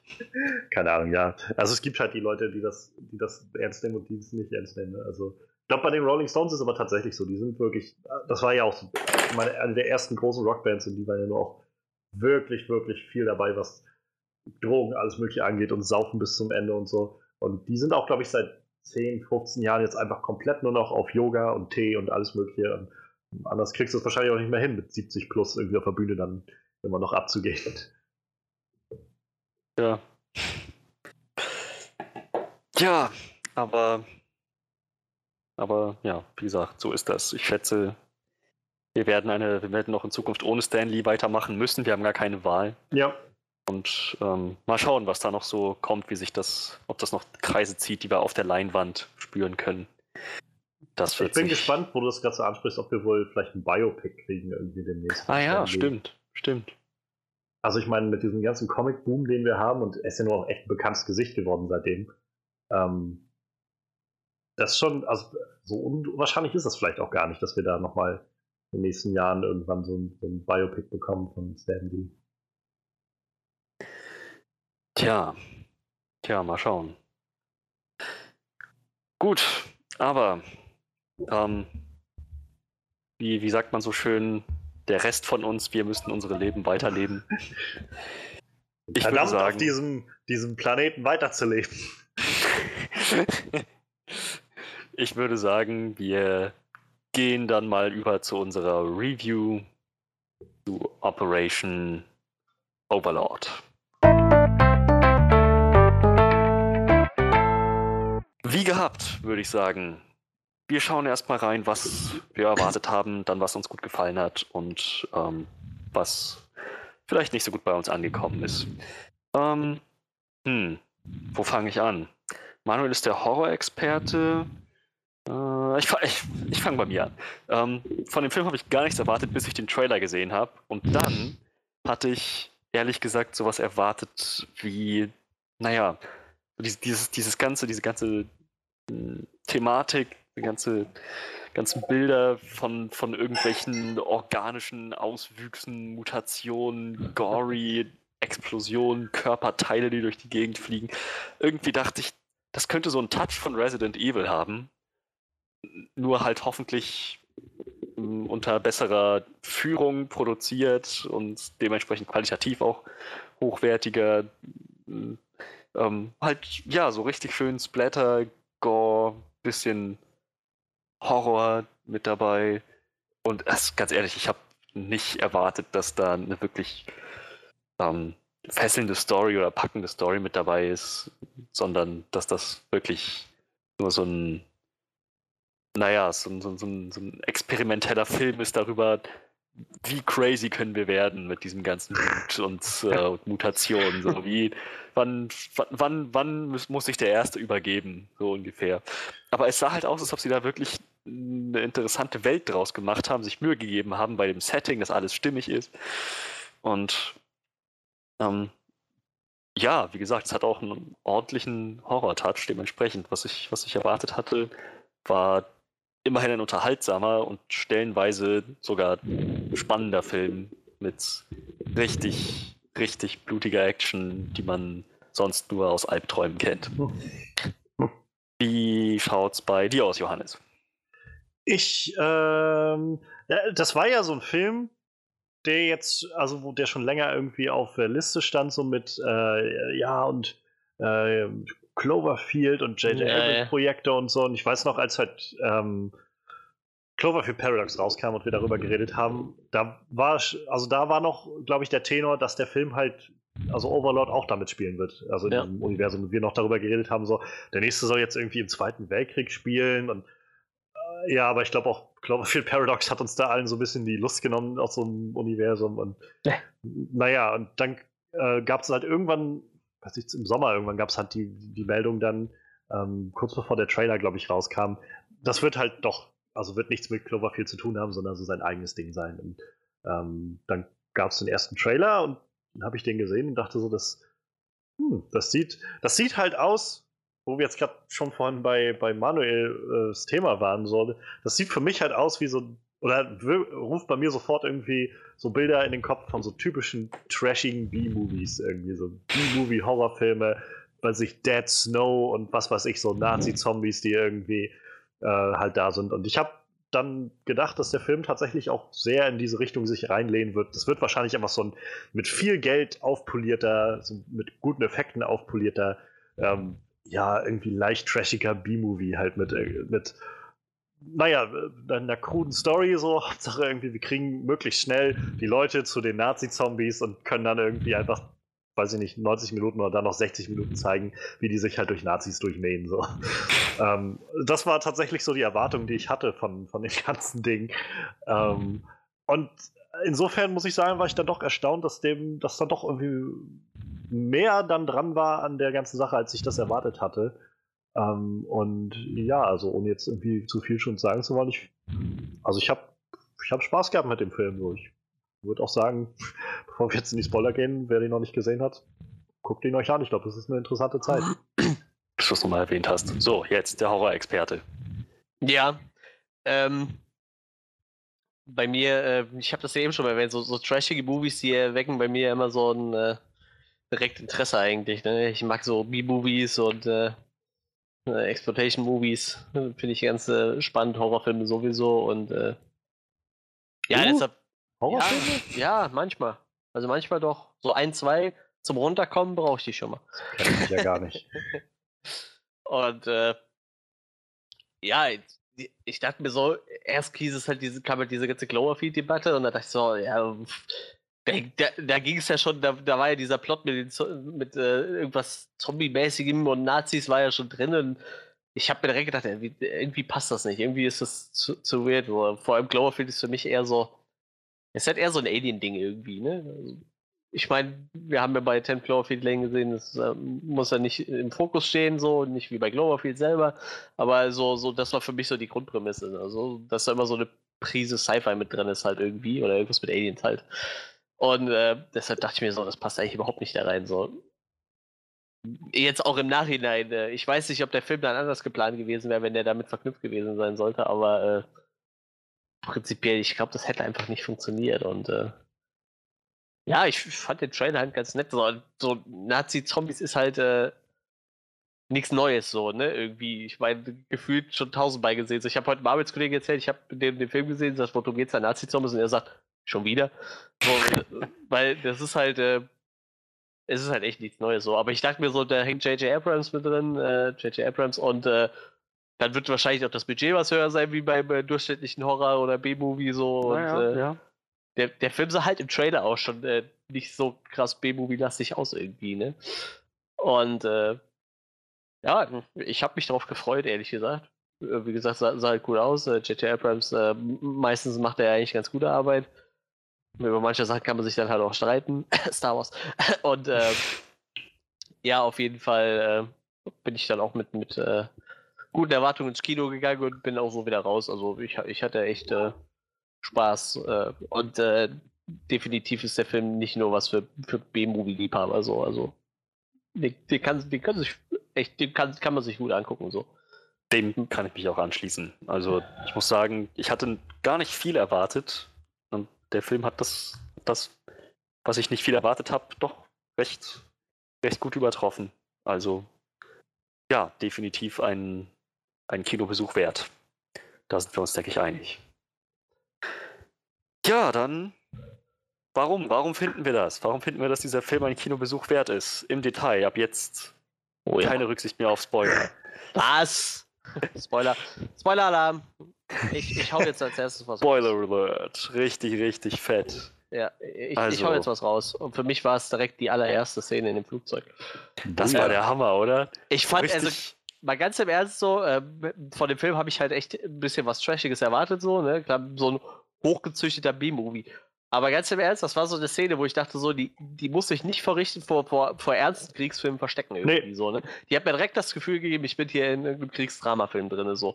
Äh, Ja. Diese ganze Szene, wie sie da sitzen, versuchen sich noch irgendwie selber mit, mit aufgesetzter Fröhlichkeit irgendwie äh, noch die Stimmung gut zu machen, so. Und wie angespannt sie dann auf einmal da sitzen, wenn es dann anfängt langsam zu ruckeln und neben ihnen zu explodieren und, und dann, wenn das erste Mal da irgendwas einschlägt in dem Flugzeug und, und direkt äh, Ja. die halbe Mitte von dem Flugzeug da zersägt, also.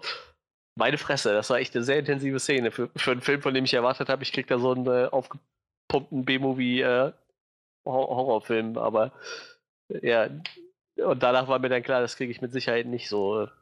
Und ich finde, diese ganze Szene war, äh, inklusive der Landung und was nachher noch übrig geblieben ist, war echt ein sehr intelligenter Schachzug, finde ich. Also so gut sich auf so wenig Charaktere zu konzentrieren, das war einfach super. Die haben ja echt die komplette Truppe fast schon dezimiert in dem Teil. Ja. Und nachher dann auf dem Boden nochmal welche. Und du hast ja echt nur so eine Handvoll Charaktere, auf die du dich wirklich konzentrieren musst. So, ne? Das ist nicht so, du hast nicht so eine Truppe voll Da- Soldaten, wo du vielleicht von jedem mal den Namen gehört hast, so wie du das halt zum Beispiel in, ähm, in, in, in äh, Dunkirk hattest du das ja, ne? Da gab es ja jede Menge Charaktere mit Namen. So klar, da standen halt auch ein paar im Fokus so, aber du hast halt gar nicht so die Zeit, dich auf jeden einzulassen. Ja. Bei dem Film tut halt dann auch jeder Verlust weh, weil du halt jeden Charakter irgendwie so. Du kannst ihn ein bisschen kennenlernen irgendwie so. Jeder hat dann so ein bisschen seine Story irgendwie. Der eine ist Fotograf, der andere wollte was schreiben und so. Klar, sind jetzt vielleicht nicht die best ausgearbeiteten Stories, aber irgendwie hast du halt jeden Charakter irgendwie so ein bisschen kennengelernt, weil dadurch, dass es so wenig waren, haben die sich halt auch echt die Zeit genommen. So. Oder hat- konntest du dir selber die Zeit nehmen, irgendwie den Charakter so kennenzulernen? Ja, ein bisschen, bisschen mehr Ecken und Kanten denen zu geben. So, ne? Ist halt nicht Ja. nur. Ich hatte, ich meinte das schon zu Freddy gestern so, ich hatte halt erwartet, als ich, äh, bevor wir da reingegangen sind, so, dass das halt so ein Film wird, irgendwie mit, weiß ich, so, so einer Truppe an Leuten, die alle irgendwie Jack, John und Brad heißen oder so. Ja, ja, ganz Und genau. halt einfach ein fettes Maschinengewehr in die Hand kriegen, so ungefähr. Und äh, ja, also ich, ich kann da auch einfach alles unterstreichen, was du gesagt hast. So, diese Eröffnungsszene ist halt. Das ist halt echt heftig gewesen. So. Das, und, und das war halt gleich so, nachdem die Trailer halt dir diesen, diesen Zombie-Nazi-Mayhem irgendwie versprochen haben, war dieser Anfang gleich sofort irgendwie mal zu sagen, so, okay, wir setzen hier gleich mal äh, eine Duftnote, so in welche Richtung das hier das alles jetzt geht. Und ähm, also das auch irgendwie so, so gut, also so klar und, und so zu inszenieren, dass das alles so rüberkommt. Also ähm, von, wie gesagt, von ihrem, was du schon meinst, von ihrem Gespräch da am Anfang, wo sie sich alle noch so ein bisschen auf den Arm nehmen oder so, Ja. bis halt zu dem Moment, wenn halt so an, äh, es anfängt, so rundherum irgendwie auf einmal zu explodieren und zu ruckeln und so und dann überhaupt auch diese, also generell die Cinematography, aber da komme ich später noch drauf, aber erstmal so diese Aufnahmen halt so von der, von der äh, Nordatlantikküste irgendwie mit den ganzen Schiffen und dann nachher durch diese Wolken und nachts und auf einmal explodiert alles in der Luft und heilige Scheiße, dieser Absturz von ihm, der so in einem, einfach nur einem Shot auf ihn fixiert war, wie er so durch in der Luft einfach immer wieder fällt und ringsum Naja. Flugzeuge explodieren und Kugeln vorbeifliegen. Das, ich habe echt gesagt, boah, heilige Scheiße. Also dafür, dass ich hier jetzt gerade echt so B-Movie-Trash erwartet habe, krass. Ich, Echt ohne krass. Witz, ich hatte echt so ganz, ganz, ganz leichte Dunkirk-Flashbacks, weil Ja. du halt so mitten im Geschehen irgendwie bist, kein Gefühl für oben und unten, aus der Perspektive von diesem einen Soldaten, der auch da irgendwie nur reingedroppt wurde. Das, also, ja, das war ziemlich effektvoll und ja, wie, überhaupt völlig unerwartet. Das habe ich überhaupt nicht kommen sehen. Ja. Und ja, also da- das, was du auch gerade schon meintest, Manuel, mit den, mit den Personen, so ist auch das, wie gesagt, ich hatte nicht erwartet, dass das so dann doch, sag ich mal, so greifbare Charaktere werden. Also, so sind nicht die, die tiefgründigsten Charaktere aller Zeiten oder so, aber es war deutlich mehr Charakterarbeit da, als ich, wie gesagt, erwartet hatte. Ich dachte es wird sich wirklich darauf beschränkt, auf so ein. Wir wollen einfach nur Fokus legen darauf, dass wir hier möglichst viele Nazi-Zombies zerfleischen, so und ähm, das war dann doch. Ja, also ich glaube, Freddy hat es letzt, gestern gut zusammengefasst. Und Meinst du, was die, die erste Hälfte ist einfach ein Kriegsdrama. So. Und das, Yep. Wie gesagt, ich habe es nicht erwartet und vielleicht ist das auch gerade das, was mich so erfreut, dass ich das halt auch überhaupt nicht erwartet habe und dann irgendwie ein gutes Kriegsdrama irgendwie auch bekommen habe in diesem Film.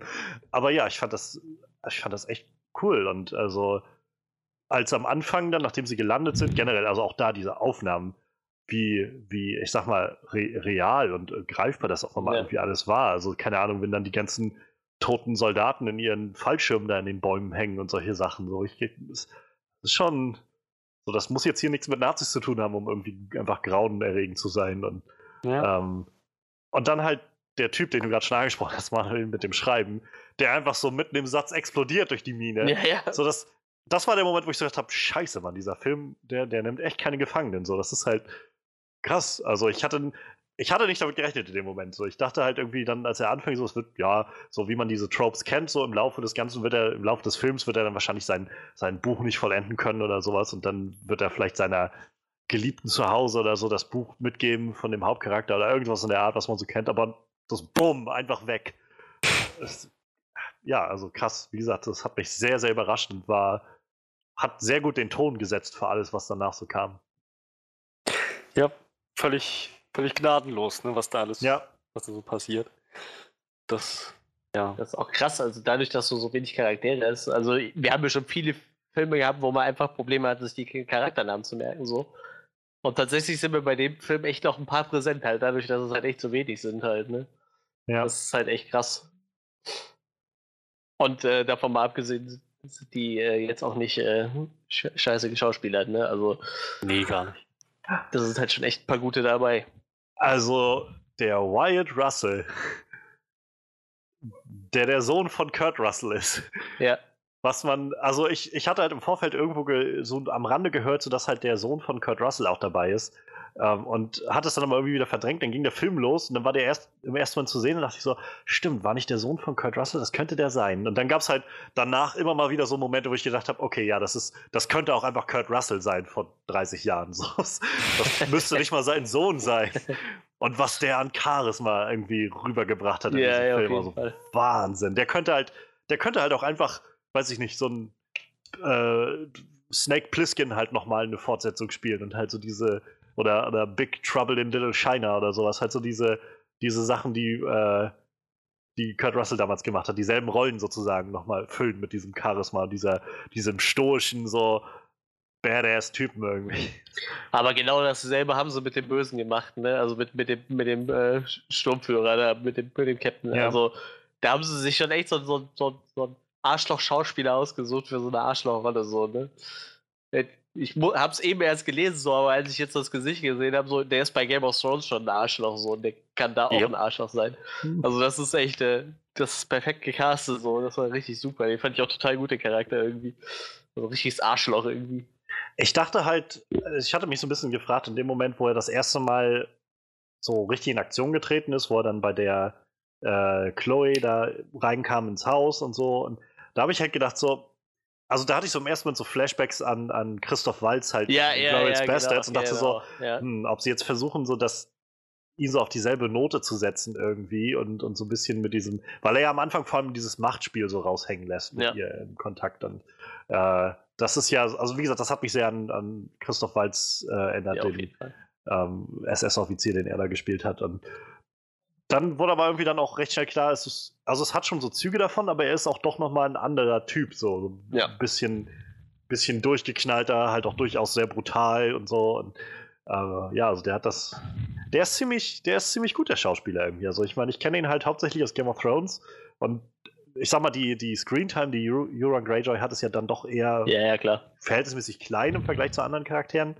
Und so, so aktiv haben wir ihn ja, glaube ich, erst einmal gesehen. So in der, also wirklich so jenseits von dem Smooth Talker, der so ist. Also Ja. ich glaube, es gab nur einmal diese Seeschlacht, wo er, glaube Ja, ich, genau. Ja, genau. aktiv zu sehen war, so ein bisschen durchgeknallt war. Und ähm, ansonsten, ich weiß noch, dass er halt in, äh, in, in Ghost in the Shell halt auch diesen, diesen blonden Typen gespielt hat Ja, mit dieser ja, ja. komischen Brille, aber ich kann mich überhaupt nicht mehr erinnern, was, also an den Charakter oder so. Ähm, aber das war jetzt, wo ich so gemerkt habe, ja doch, das ist, das ist schon ganz schön guter Schauspieler. Also. Ja, halt talentiert, ne? Genauso wie Kurt Russell. Die haben es halt irgendwie drauf, nur ganz viel mit Mimik, was mit, Ja. mit der Mimik rüberzubringen. So nonverbal halt. Das war auch, also fand ich generell auch heftig, die Szene, als, als äh, er ihn gefoltert hat im Prinzip, um die Informationen zu, dazu bekommen und das so, weiß ich nicht, so Stück für Stück immer weiter eskaliert ist, dieser, dieser, diese Verhörszene, sag ich mal, irgendwie, dass sie am Anfang noch so ihm gegenüber sitzen und auch irgendwann dann Chloe ihm das Messer irgendwie ins Bein rammt und so und so nach und nach. Und ich dachte schon, sagte irgendwie, auch als er ihm anfängt, schon das Messer irgendwie im Bein so rumzudrehen und so, Ja. ich so mal, scheiße, Mann, oh, das ist so, ah, ich kann mir sowas immer so schwer angucken. Und dann dachte ich so, na gut, jetzt haben sie irgendwie alles probiert. Naja, dann, okay, hängt ihn auf und er noch so- so langsam, okay, Jacke ausziehen, Ärmel hochkrempeln, so, Schlagring rausholen. So, oh Gott, so das. Das ist halt krass. Also dieser, dieser Film hat so im Großen und Ganzen für mich äh, erstaunlich viel Spannung gehabt und Tension so über viele, viele Strecken. Also ich habe ganz oft gemerkt, so, dass ich irgendwie so, oh oh, oh oh, oh oh, so, ich, ich bin gespannt, wo das hingeht. So, und das war halt zum Beispiel eine dieser Szenen, wo ich gemerkt habe, irgendwie, das, das, das eskaliert hier gerade einfach alles immer weiter und immer weiter. Ich so, okay, und wir sind noch nicht mal bei den wirklichen Zombies ge- angekommen, so ungefähr. Ja, ja, ja. Also gerade dieses erste Drittel ist halt hauptsächlich Aufbau. Ne? Ja. Mal hin und wieder an, angeteasert, was da noch kommen könnte, Ja. was man noch im Trailer gesehen hat. Diese, die, die, diesen, diesen Moment mit der Tante in, Ja, in, in, in dem Zimmer, wo man sie erst mal nur gehört hat, dachte ich so, das ist ziemlich unheimlich. Und genau, also halt genau so fängt man, glaube ich, gut so, so, so einen Film ein, so, einen- so einen Film an, wo man weiß, da kommt noch mehr, aber man will Ja. nicht gleich alles verpulvern, einfach erstmal ein bisschen was der Fantasie überlassen. Das hat so gut funktioniert. das dachte ich halt auch so. Es ist sehr clever, wie sie halt so immer wieder Informationsbatzen so reinwerfen und halt, naja, wie, wie das halt wahrscheinlich sein soll. Das, das Monster sollst du halt irgendwie nicht gleich zu Anfang zeigen, ne? so, sondern Mhm. irgendwie dem, dem Zuschauer die Möglichkeit geben, dass er in seinem Kopf irgendwie sich die noch, noch viel mehr, weiß nicht, Panik macht, was da jetzt gleich zu sehen ist. Und, ähm, Und jeder wusste ja eigentlich, was, was abgeht, ne? Und ohne Ja, zu genau. sehen, was abgeht. So, ich meine, jeder, der den Trailer gesehen hat, weiß ja, woraus hinausläuft. Und du hast die Tante nur einmal, eigentlich als sie schon gesagt hat, meine Tante ist schwer krank, da wusste ich eigentlich schon, was abgeht, so, aber. ja, als war sie halt reingegangen sind und sich das anhört, als ob da ein angeschossenes Schwein liegt. So, Ja. also es ist halt, äh, ich meine, aber da wird ja auch gar kein Hehl drum gemacht, dass die Leute das nicht wissen sollen. So, Ja. ne? Und das wird dadurch, dass aber nichts gezeigt wird, musst du dir ja theoretisch selber vorstellen, was überhaupt abgeht. Ganz genau. Und ich finde, also die Szene mit der Tante war halt schon krass genug dafür, aber genau, also dann dieser ganze Weg, den, äh, den Boys dann durch die, durch diese Anlage macht, so, das hat mir schon wieder das Herzrasen gegeben. So dieses, die, Ja. dies- einfach dieser, dieser Ort, den sie da ge- zusammengesammelt haben, dieses, diesen klaustrophobischen Bunker irgendwie, mit, mit all diesen Räumen und irgendwelchen Zellen, wo du dann auf einmal nur so, keine Ahnung, wo er das erste Mal dann da durchguckt irgendwie und dann, dann sieht er erst diesen komischen Menschen, der da irgendwie so eingesperrt ist und dann kommt der Doktor vorbei und dann guckt er nochmal rein und dann siehst du halt bloß so ein sehr wackeliges, äh, verkröpeltes Auge irgendwie dann rauskommen oder sowas und Mhm. so nach und nach einfach und dann halt, wenn er, wenn er in dem Experimenteraum da ankommt und keine Ahnung, in diesen Säcken diese Leute da runterhängen und äh, er dann so einfach nur Hilferufe von da raushört oder sowas und macht das auf und dann guckt da einer raus mit lauter Teer im Gesicht und dieser, diesem Beatmungsgerät auf und also das, das hat halt einfach alles dazu geführt, dass ich so nach und nach immer mehr so, es hat einfach die Stimmung so gefördert, so bedrückend gemacht für mich und so halt Spannung erzeugt, dass ich einfach, also ich habe, ich mag's, wenn, wenn so Filme mich mal so, so ein bisschen immer auf diese, auf die, die, die, äh, man, an the edge of the seat so irgendwie bringen, so dass ich mal so merke, oh,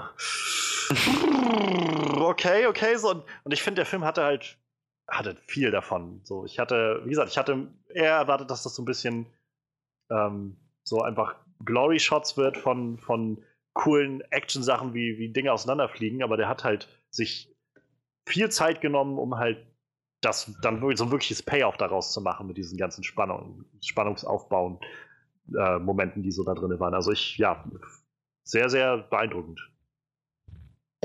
Ah, ich muss sagen, dafür, äh, dass der Film halt sich echt so, so gut und wie ein hochglanzmäßiges äh, Dramafilm angefühlt hat, aber genauso gut, finde ich, kam halt nachher so zum Ende in dieser ganze B-Movie-Faktor, den sie ja mit ja. Sicherheit auch auf, absichtlich einfangen wollten, rüber halt. Also dieser ganze Endkampf mit dem Supersoldaten dann quasi, das war, ich, das war so eine schöne Hommage an alte B-Movies, ich fand das total gut, das hat mir richtig gut gefallen wo er sich da die zwei Spritzen reinjucht und dann mit seinem halb zerfetzten Gesicht darum ja. was sich langsam zusammen Ich fand das total gut, das war eine richtig und gute ich, Szene. Ich war halt auch erstaunt, also was ist erstaunt, ich meine, sie hatten ja, glaube ich, auch ein bisschen mehr Geld und so, aber ich fand die Effekte waren halt auch überzeugend. Ja, so. ja Fall. stimmt. Also es gab halt wirklich bloß ein, zwei Momente, wo ich mal so gedacht habe, irgendwie, hm, das hat jetzt gerade nicht so funktioniert oder so.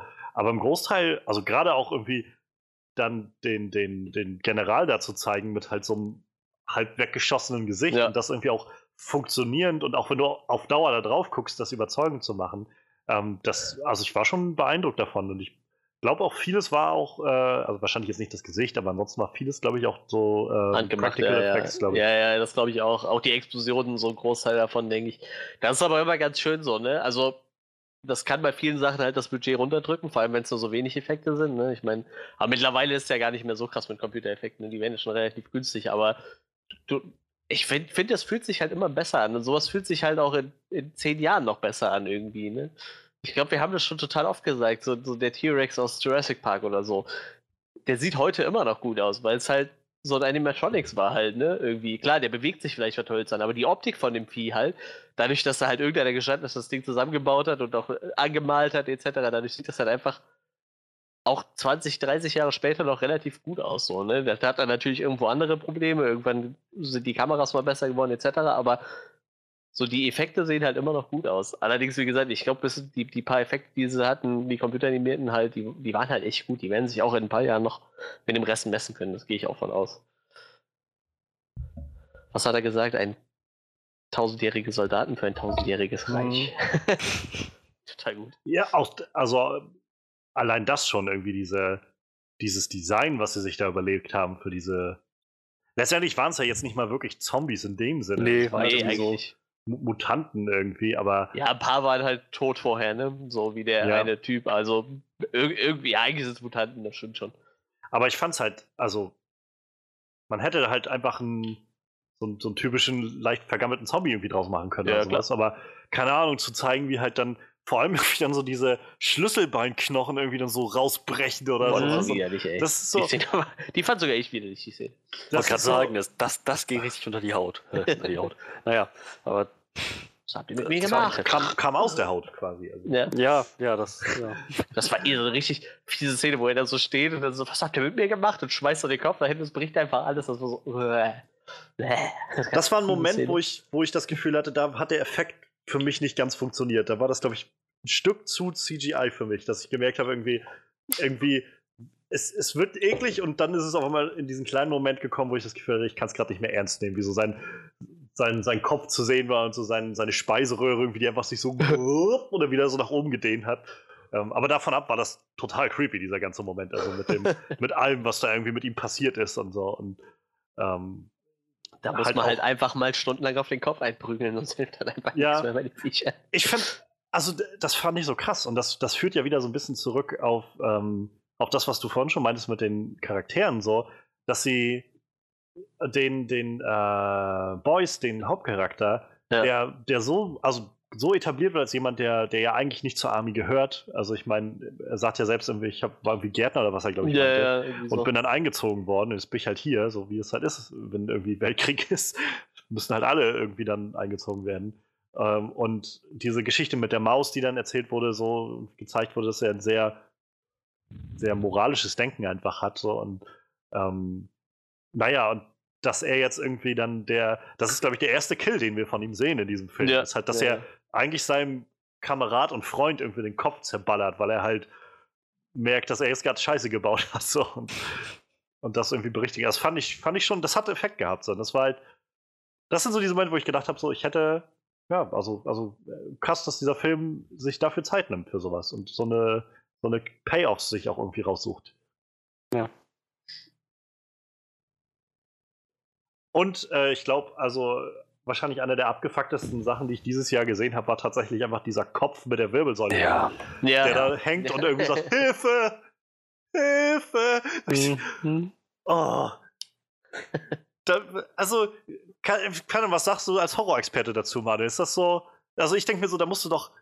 Ich weiß nicht, ob das häufig ist in Horrorfilmen, aber da musst du doch echt verdammt kreativ sein, so, so einen Scheiß auszudenken, oder? Ja, also, also mir kam direkt lustigerweise diese Szene aus äh, ähm, ähm, ähm, ähm, Scheiße, wie heißt die Film mit Jason Statham? Äh, wo es um Elektroschocks verpasst. Crank, Ähm, Crank 2. Crank, ja. Bei Crank 2 haben sie doch den äh, Bösewicht aus dem ersten Teil als, als Kopf unter in so einem Aquarium drin. So, da muss ich halt dran denken, so, das kam mir so ein bisschen ähnlich vor. Aber ja, das ist schon, äh, ja, das sieht man nicht so häufig. Das ist schon ein bisschen abgefahren auf jeden Fall. Das war auf jeden Fall sehr kreativ, ja, das stimmt schon. Wie gesagt, so, so oft du halt äh, diesen äh, Nazi-Zombie-Soldaten-Grams schon gehört hast, und da gibt es halt echt ein paar Filme drüber so. Also, ja.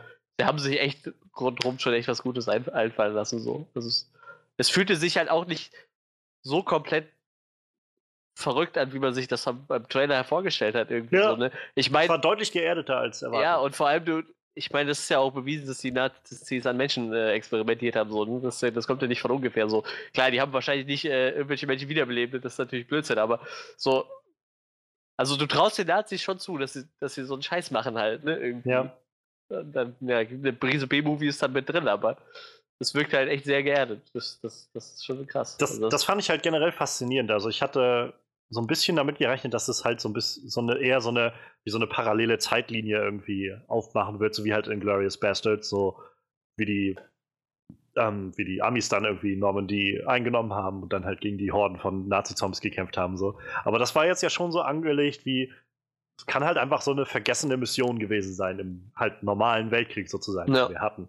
Und äh, irgendwie, das hat das, also hat funktioniert so. Es hat irgendwie trotz Mutanten und, und Supersoldaten und was weiß ich, hat das irgendwie geklappt. Und das ist irgendwie faszinierend. Also gut, gut umgesetzt einfach. Gut, gute. Jetzt müsste ich, äh, du, du, du als äh, Geschichtsstudent, äh, äh, Operation Overlord gab es ja wirklich, ne? Aber äh, ob's, ob steckt man da so sehr drin, weiß man das, ob es da wirklich so eine Mission gab, wo die irgendwelche äh, Störsender kaputt machen mussten oder so? Ähm, nee, also das, das weiß ich jetzt nicht wahrscheinlich. Also finde ich jetzt nicht unrealistisch. ja, eben, ähm, deshalb. aber ich- halt sehr. Also die Operation Overlord, ich meine, das war ja einfach letztendlich die, ähm, die Bezeichnung für den, äh, die, die Landung auf der Für die- Normandie. ja, Normandie, genau. Also genau Ja. das, was da quasi passiert ist. Ja, genau. ähm. Und also es macht schon Sinn, dass sie sich das so überlegt haben mit diesen Störsendern, dass die halt ausgeschaltet werden müssen und so. Und ich, für mich hat das halt auch gut funktioniert, damit halt irgendwie Stakes für den Film zu setzen, so dass du halt, Ja.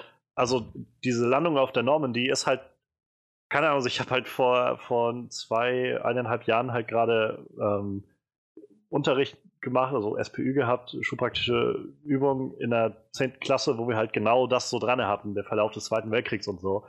Und wenn du dich halt so ein bisschen einliest darüber und so ein bisschen darüber, dich damit befasst, was das irgendwie für eine, für eine Materialschlacht einfach war. Also ich meine, der Film zeigt es ja schon so ein bisschen, Ja. ähm, wie halt, in, also in welchen Massen diese, diese amerikanischen Kriegsfregatten da einfach anlaufen und naja, und wie viel davon einfach kaputt geht und, und wie viele Menschen da sterben so. Und naja, dass das halt so die, die einzige Chance war irgendwie, oder der, die haben quasi alles auf eine Karte gesetzt, das musste jetzt funktionieren. So. Und halt um jeden Preis. Und um den Preis nämlich, dass sie. Der, stell dir mal vor, du musst, du, du sitzt da irgendwie im Schiff und bist irgendwie in erster Reihe. Du, du, du, hast- du weißt, dass du keine Chance hast, dass du irgendwie da ans, ans Ufer kommst.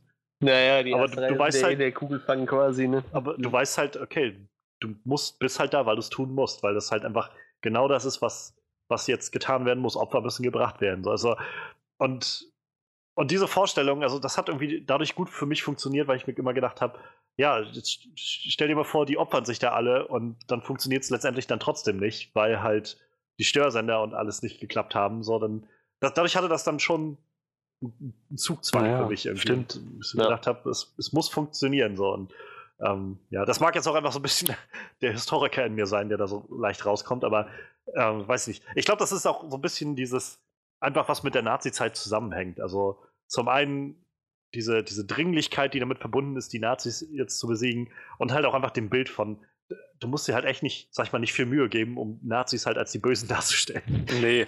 Ja, das stimmt. Nicht viel ist, ist sehr nett gesagt.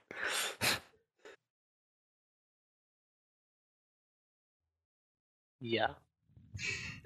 Äußert euch gerne noch. Also ich habe sonst auch noch ein paar Sachen, aber ähm, Ich bin im Überlegen.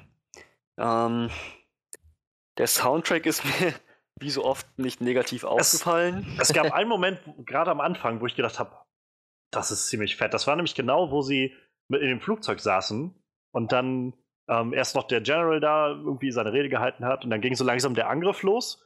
Und in dem Moment, wo er dann da stand und äh, das Flugzeug schon halb brannte und dann diese rote Lampe anging, setzte so ein richtig fetter Soundtrack dieses Hauptthema ein, was der Film hatte.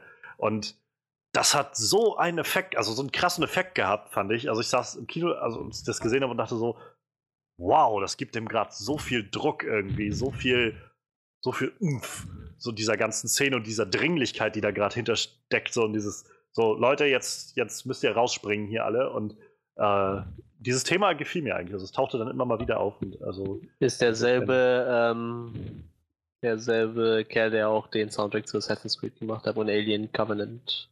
Hm. Der Jet Kurzel. Ich finde das total spannend. Das sind alles noch relativ neue Leute im Geschäft, sage ich jetzt mal vorsichtig. Also äh, der Regisseur Julius Avery hat nicht wirklich viel gemacht bis dahin. ja, Äh, Ich der, glaub, der Storywriter ist, er hat schon ein bisschen was gemacht, aber geschrieben auch noch nicht so viel. Also er ist, äh, macht eher Screenplay und, und äh, macht jetzt wohl Script Polish für Terminator 6. Aber äh, hat jetzt ein Screenplay für Hunger Games gemacht und so, aber wirklich äh, geschrieben das letzte Mal hat er quasi 2005. Also die haben sich da schon ein paar jüngere Leute gesucht, also ein paar, oder ich sag Ja. mal ein paar frische Leute. Gut, den hast du dann J.J. Abrams als erfahrenen Produzent dann an die Hand gesetzt so und äh, das hat echt gut funktioniert, ne? Das so, also der, der Julius Avery hatte halt vorher, glaube ich, erst einen Feature-Film. Ja, also genau. Son of a Gun hieß der. ja. Und der soll wohl recht gut gewesen sein. Ich habe den nie gesehen. Ich glaube, es war auch eher so ein kleinerer Indie-Film. Ähm, aber davor halt viele Kurzfilme gemacht. Und das hat mich sehr erinnert an den äh, Dan Trachtenberg, der halt äh, 10 Cloverfield Lane gemacht hat. Ja. Und vorher auch nur irgendwie ein, zwei Kurzfilme gemacht hat. Und J.J. Abrams dann gesagt hat, der Mann hat Talent, gib dem, gib dem eine Story. So, und wir arbeiten daran zusammen.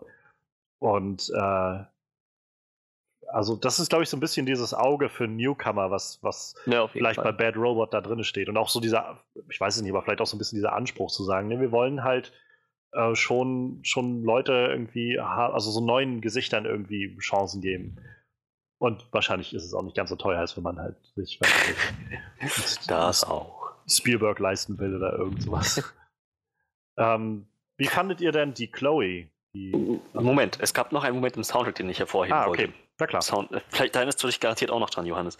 Ähm, der Soundtrack, als er seine erste Runde gemacht hat durch dieses, durch diese Anlage, diese ganzen Ja. Horror, den ganzen Horror da gesehen hat.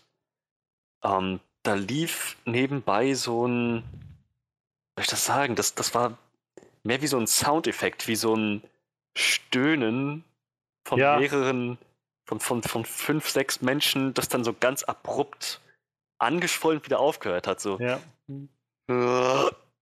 Und das ist echt so, Alter, ist das unheimlich. Das ist Das passt krass. halt so gut in Ja. diesen, diesen Rest von diesem ganzen, naja, diesem ekelhaften Body-Horror, der da zu sehen war. Einfach nur so richtig creepy. so richtig, also es ist halt super gutes Sounddesign, so in, in, halt jenseits, sag ich mal, des Soundtracks, so noch, äh, alle Soundeffekte und alles, was da so drin lag. Ich dachte am Anfang, ich meine, es mag einfach in unserem Kino gelegen haben, als, als es losging und halt sofort irgendwie auch der Flugzeugabsturz sagt, dass ich so, wow, das könnte vielleicht der lauteste Film sein, den ich dieses Jahr gucke.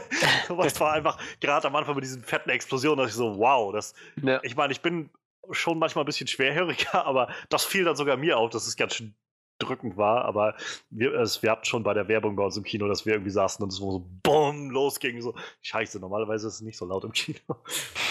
ähm, zum Soundtrack lässt sich zum Beispiel noch sagen, dass wir gestern im Kino, als wir da ankamen, äh, den Mortal Kombat Soundtrack gehört haben. Oh ja. Während wir dann saßen und gewartet haben, dass die Leinwand vom Kino aufgeht, hört es im Hintergrund Mortal Kombat! Ist das jetzt gruselig, dass ich gerade ein Mortal Kombat T-Shirt an habe?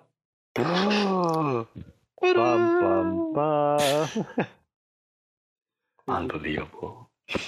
Nee, also, äh, ich fand zum Beispiel, über die haben wir jetzt noch gar nicht geredet, ich fand die Chloe, also den Charakter von der Chloe irgendwie sehr spannend. Ich fand, es ja. war sehr, sehr clever mit eingezogen, so als diese, diese französische Kontaktperson. Ähm, und so auf beiden Ebenen auch wieder. Also sowohl in diesem, diesem, ich sag mal, einfach Nazi-Kriegsdrama am Anfang, so als diese ähm, ja, kriegsbesetzte Dame, die irgendwie missbraucht wird von diesem Nazi-Offizier. Ähm, und gleichzeitig aber auch dann in der zweiten Hälfte, wo sie halt auch irgendwie selbst aktiv wird, sehr stark. Also ich meine, sie ist sowieso in den Film über sehr aktiv und verfolgt so ihre eigene Agenda, aber ähm, halt, dass sie auch selbst, äh, keine Ahnung, wie. Also ich finde diese Szene, wie sie dann da äh, nachher diesen Flammenwerfer nimmt und halt dieses Viech röstet, so das, das fand ich schon ziemlich episch gemacht. So, das war ja. schon ziemlich fett. Und äh, also das, das hat halt irgendwie gut funktioniert. Es war halt nicht zu überdreht alles, sodass ich das Gefühl hatte, so von, wo kommt das jetzt auf einmal alles her, dass sie irgendwie, weiß ich so, auf einmal auch krasse Kampfskills hat oder sowas, oder einfach so aus dem Nichts, sondern es war einfach, einfach sinnvoll eingebettet in die Story, so wie sie halt so auch in, äh, gerade an ihren Bruder angelehnt gesagt hat, nein, ich muss jetzt hier selbst Initiative ergreifen und macht ihr weiter, was ihr wollt, ich hole jetzt meinen Bruder und äh, dann halt, naja, auch einfach mal zum Flammenwerfer greift, wenn es halt nötig ist. Ja. Und davon ab, also ich mochte die Schauspielerin sehr gerne. Ich fand, die hat auch eine tolle Chemie gehabt mit dem, mit dem Boys. Mit, also, ja. es war so eine dieser Momente in der ersten Hälfte, halt, als sie das erste Mal quasi alleine saßen und sich unterhalten haben und dann der Junge noch dazu kam und er dann mit dem Baseball mit ihm so ein bisschen gespielt hat. Das war, wo ich gedacht habe, so, wow, ich, ich bin gerade interessiert, wie die beiden sich unterhalten. Cool. Also ich hatte, so hatte ich nicht mit gerechnet. So, mal gucken, wo das jetzt hinführt. Das ist Und, auch noch eine relativ unbekannte Schauspielerin tatsächlich, ne? Also ich so. kannte sie auch noch nicht, ja. Nee. Wahrscheinlich also, auch tatsächlich Französin, rate ich mal. Ich, ja. ja. Also sieht sehr so aus. Irgendwie, was hat sie in äh, so einigen französisch klingenden Filmen mitgemacht? Ja, ähm, wie gesagt, aber scheinbar noch nicht so Nee, also 2016 der erste Film. Muss, ja, ist jetzt noch nicht so viel. Ja. Aber ja, das fand ich, also die, ich mochte das gerne zu sehen. Generell, also die Kombination von den Charakteren, die sie hatten, hat gut funktioniert, fand ich. Und ich fand halt dann auch zum Schluss, ähm, wir hatten gestern schon so ein bisschen drüber geredet, dass der Film rum war. So, der Schluss ist halt sehr so, yeah, und der Tag ist gerettet, so ein bisschen. Ja. so. Aber ich fand halt, sie haben zum Beispiel nicht diesen Schritt gemacht, dass sie jetzt noch ihn gezeigt haben, wie er zu ihr hingeht und sie so in seinen Arm reißt und sie irgendwie küsst oder so, sondern einfach nur so ein bisschen gezeigt wurde, also schon, dass da irgendwie eine, eine gewisse Sympathie und, und Interesse irgendwie von beiden ist, aber es wurde jetzt einem nicht so auf den Kopf gehauen. Also es war einfach nur ja. so, ein Blick zum Schluss. Und das hat mir tatsächlich gefallen. Das ist halt das Ende deren Beziehung, sag ich mal, im Film jetzt nicht war, ähm, ja, so, so, so, sehr klischeehaft, ja, so, sondern nur wirklich so ein, wir haben das jetzt gerade zusammen durchgestanden. Und und das mochte ich halt tatsächlich bei, bei diesen Charakteren generell. Also, dass sie das so, wie die das zusammen durchgestanden haben und wie sich deren Beziehung daran verändert hat. Also, gerade mit dem ähm, Tibbet war das irgendwie auch sehr schön zu sehen, fand ich, wie der so sein, seine Fassade so nach und nach hat fallen lassen von diesem, diesem Draufgänger-Typen und so, und dann äh, gleich zu Anfang, ich glaube, das ist eine seiner ersten Sachen, ist so solch, und dann gehe ich zu äh, zu Hitler und dann bam, baller ich ihm in den Kopf oder sowas und ich nach Hause. Und ähm, so dieses Verhältnis zu dem Paul, zu dem Jungen, wie ihn das so ein bisschen verändert hat, so ein bisschen und er mehr Verantwortung irgendwie auch mal gefühlt hat, auch für diesen Jungen, der ganz offensichtlich so eine Art Vorbild in ihm gesehen hat. Ähm, und aber auch mit Boys, also wo er eben am Anfang noch mal vorhält, so du bist kein Soldat und so, du, du hast hier nichts verloren, so ungefähr. Und äh, wie sie dann halt diesen ganzen Scheiß zusammen durchmachen und irgendwie einen ihrer Leute sehen, der erschossen wird und dann wiederkommt und dann ihm der Kopf zermatscht wird und ähm, die Nazis und so weiter. Und äh, es, gab, es gab so einen schönen Moment dann kurz bevor sie halt sich dann getrennt haben, als sie äh, dann so den dritten Akt gegangen sind ins Finale, äh, wo sie sich halt beide nochmal so, also so, so sehr respektvoll irgendwie die Hand geschüttelt haben und eben auch nochmal signalisiert hat, so, ähm, das war eine gute Idee von dir, so, wir, wir schaffen das so. Und das fand ich halt irgendwie, es war, es war zwar irgendwo erwartbar, dass das passieren wird, aber ich, äh, ich fand es halt trotzdem nicht zu klischeehaft oder zu dick aufgetragen umgesetzt und das hat mir sehr gefallen. Also, das hatte dann doch genug Nuance und genug ähm, Aufbau bis dahin, dass ich das Gefühl hatte von, das, das freut mich jetzt, das zu sehen und ich habe nicht das Gefühl, das ist gerade einfach nur so ein, ja. so, ein, so, ein, so ein, weiß ich nicht, so äh, Crowd-Pleaser einfach nur so aus dem Nichts, damit das, der Zuschauer das Gefühl hat von, oh, ist das schön, so, sondern es, es hat halt Sinn gemacht, dass die beiden gesagt haben, irgendwie, also er auch irgendwie Boys akzeptiert hat. Und das, was Manuel schon meinte, so letztendlich hatte man dann doch Angst um all diese Charaktere. Ja, schon irgendwie, ne? Aber halt gerade Boys, ich meine, der wurde einem so, ja. so nahegebracht als Zuschauer ja. von vornherein. Ja das passiert, wenn man mit so einem Charakter aus dem Flugzeug fällt. Ja. Aber ich muss auch sagen, also bei Tibbet war ich tatsächlich gerade auch zum Schluss hin war ich auch echt nicht sicher, ob der das überleben wird. So, das wäre so ein bisschen auch wieder mehr in diese Klischeekiste gefallen, dass er halt, wie er es jetzt letztendlich auch gemacht hat, dann Paul gerettet, den kleinen Jungen, nee. und ist dann angeschossen worden. Da dachte ich schon so, ah, okay, jetzt ist er da gestorben. So, haben, sie haben ihn dann nicht sterben lassen, was ich auch irgendwie schön fand. ähm, aber ich war halt nicht sicher. Also ich habe halt echt gedacht, das könnte halt durchaus auch in, in diese das andere Richtung gehen. Das stimmt. Und ich habe da gesessen und gesagt, auch nö, der muss nicht sterben. Das ist eigentlich, eigentlich mag ich ihn. Ja. Vor allem der kleine Junge, wenn er mal neben mir sitzt und einfach nur nachmacht. Den ganzen Film über eigentlich. So wie das sehen. Ich weiß, das hat auch erstaunlich gut für mich funktioniert mit diesem kleinen Jungen. Ja, irgendwie schon. Ja gut, der hat halt auch nicht so viel geredet, ne? Aber er hat sehr. Der hat eine sehr niedliche so ja, Mimik und schon. Gestik drauf gehabt, ja. fand ich so. Also irgendwie schon.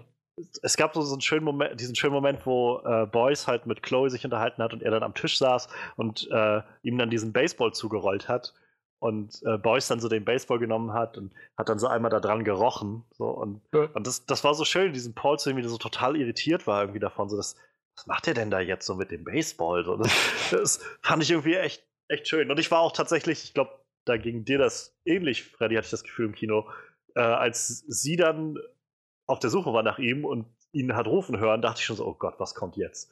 Was ja. haben die mit dem kleinen Jungen gemacht? Und Gott sei Dank haben sie dann nichts mit ihm gemacht bis dahin, aber da dachte ich schon echt so, scheiße, scheiße, scheiße. Gleich, gleich liegt da wieder so ein Kopf, der ruft. ja, irgend so ein Scheiß. ja, ja, ja, genau, genau, das habe ich erwartet. Ja, dann hat er ja nochmal Schwein gehabt. Ja, wie gesagt, ich glaube, zu, zu abgefahren wollten sie es dann doch nicht machen, so. Ich glaube, das wäre dann schon ein bisschen, äh, ich glaube, das wäre auch ein bisschen äh, bitter gewesen, wenn sie den kleinen Jungen da noch zerlegt hätten, so. Naja, Irgend, aber ich meine, so ein, ist es denn, ist das denn ein R-Rating? Weißt du das, Manuel? Hatte der ein R-Rating in den USA? Haben die Spoilers, weiß ich nicht, warte.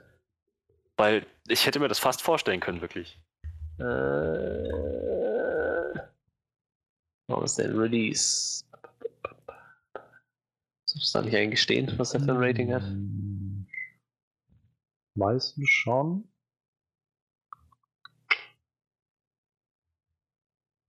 Sonst ist es auch nicht so wichtig, aber wie gesagt, dem Film hätte ich das absolut zugetraut. Definitiv. Also ich ja, vermutlich wird er auch eins gehabt haben, ja. Ich tippe schon. Ich meine, das, was da alles passiert, ich kann mir nicht vorstellen, dass der in den USA nicht gear-rated war.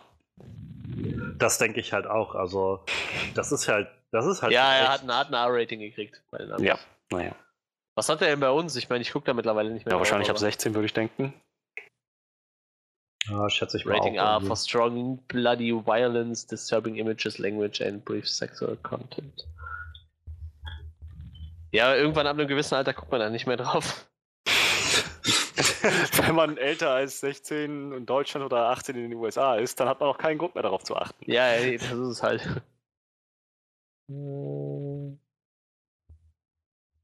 Ja, wir haben noch zu der, zu der Action noch gar nicht so wirklich was gesagt. Also wir hatten ja zum An die Anfangsszene so ein bisschen hervorgehoben, aber es gab ja dann doch noch mal so einige, naja, Nazi Fights und Kriegsfights und dann nochmal die, äh, ja, die, die, ich will nicht sagen Mutanten, also Mutanten-Fights irgendwie. Naja, sie haben es halt mit diesem, mit diesem Super-Serum irgendwie ziemlich, ziemlich doll ausgespielt, dass, naja, dass einem das nicht nur krasse Kräfte verleiht, sondern auch gewisse Nebenwirkungen hat. so ein bisschen. Also ich, ich fand zum Beispiel äh, beim ersten Mal zu bleiben so ähm, die, die Inszenierung, so wenn man Action jetzt mal jenseits der großen Explosionen und einfach so von, von Aktionen und, und kämpferischen Aktionen so im, im, Kern, fand ich äh, das halt, wie wir schon immer wieder gesagt haben, einfach auf Ebene einer, äh, eines Kriegsdramas ziemlich gut umgesetzt. Also sowohl die Nazis irgendwie, die gezeigt wurden, wie sie Dorfbewohner einfach so abknallen oder sowas, aber auch so in, im, im Zweikampf oder so, die, die Interaktion, ähm, fand ich gut gemacht und, und passend für so einen, äh, für so einen Film. Also auch gerade auf dem Dachboden, ähm, als sie dann das, das Haus irgendwie erstmal durchsucht haben, ähm, das war so alles so bedrängt und irgendwie dann äh, explodierte dann irgendwann so diese Tension, als der, äh, der, der, wie hieß eigentlich Waffner, glaube ich, ne? Mhm. Äh, dann abgehauen ist und dann die Nazis schon da waren und so die Schießerei losging, fand ich ziemlich clever gemacht. Also das war sowas, wo ich gedacht habe, ja, da hat sich jemand Gedanken gemacht, dass das nicht einfach nur Leute sind, die rumstehen und, und schießen, sondern, keine Ahnung, der eine, der also äh, Ford, der irgendwie unten mit dem Maschinengewehr sich irgendwie an der Ecke verbarrikadiert, der andere, der irgendwie oben im Zimmer sitzt und mit seinem mehr oder weniger Snipergewehr halt Leute ausschaltet, so, so wie halt eine Einheit funktionieren sollte. Und äh, ja, also ich glaube, für mich so mit am beeindruckendsten war halt dann tatsächlich dieser, dieses Ablenkungsmanöver, was die da gestartet haben. Also mit dem, mit dem Motorradfahrer, den sie dann da reingelotst haben und sehr beeindruckende Explosion, die, das Ganze dann mit sich gezogen hat. Wo es mich nicht wundern würde, wenn dafür die Hälfte des Budgets draufgegangen ist des Films.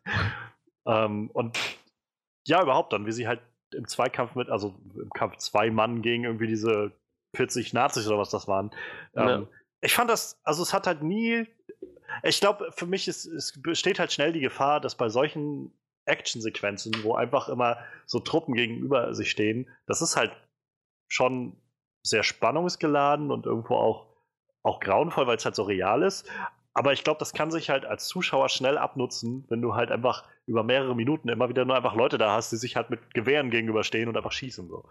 Und ja. äh, ich finde, sie haben halt einen cleveren Weg gefunden, das immer wieder ein bisschen frisch zu halten und immer wieder so ein bisschen, bisschen, naja, so, so in so eine Ecke zu drängen oder zu bringen, wo ich halt nicht so recht wusste, wo es, was jetzt mich konkret erwartet. Also sei es halt die Nummer mit dem Motorradfahrer, sei es halt, wie sie dann äh, nachher sich verbarrikadiert haben in der Stadt und dann Paul irgendwie äh, da mitten reinläuft, der kleine Junge und so. Das waren so alles die Sachen, wo ich gemerkt habe, das funktioniert irgendwie erstaunlich gut, ohne dass es sich so sehr abnutzt. Und ich glaube, das ist auch ein positives Ding. Ich glaube, dass da äh, ist die Länge des Films halt auch sehr gut angemessen irgendwie mit ähm, ich glaub, so ein bisschen, bisschen ja, Minuten, ja, genau, so ein bisschen über über äh, über zweieinhalb Stunden so ungefähr. Äh, eineinhalb Stunden, meine ich. Ja. Das war so, wo ich gedacht habe, ja, man merkt, also ich habe dem Film jetzt keine Länge angemerkt oder so, ich habe einfach nur gemerkt, der Film, so, es war halt irgendwie griffig genug alles und äh, ja, hat, hat halt gut geklappt so. Ja. Und ja, also wir, was, was meint ihr denn zu der, zu der äh, Mutanten-Action?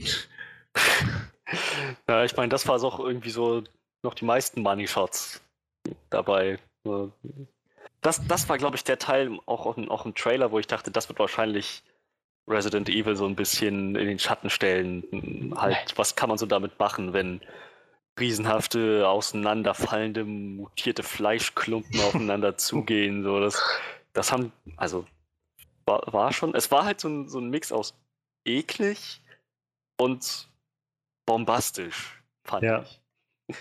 Ja, definitiv. Also, ja, allein halt durch das Design von dem Waffner, dann irgendwann mit seinem fehlenden Gesicht war das schon immer, wo ich gedacht äh, mhm. äh, und naja, und also gerade dann mit, mit Ford, also, dass er ihm das halt auch so, es war halt so, so, so vor, sag ich mal, vorhersehbar in dem Moment, wo er ihn halt klar. gepackt hat, dass das jetzt so, so eine Spiegelung wird seiner Folterungsszene von vorher. Aber wie er ihn dann auch so auf diesen Haken aufgehangen hat und anfängt, ja. ihm so. Da dachte ich aber allerdings, nachdem wir gesehen haben, wie kräftig diese Viecher sind, so. Da hätte er ihm doch einfach mit einem Schlag wahrscheinlich einfach den Kopf abhauen können, oder?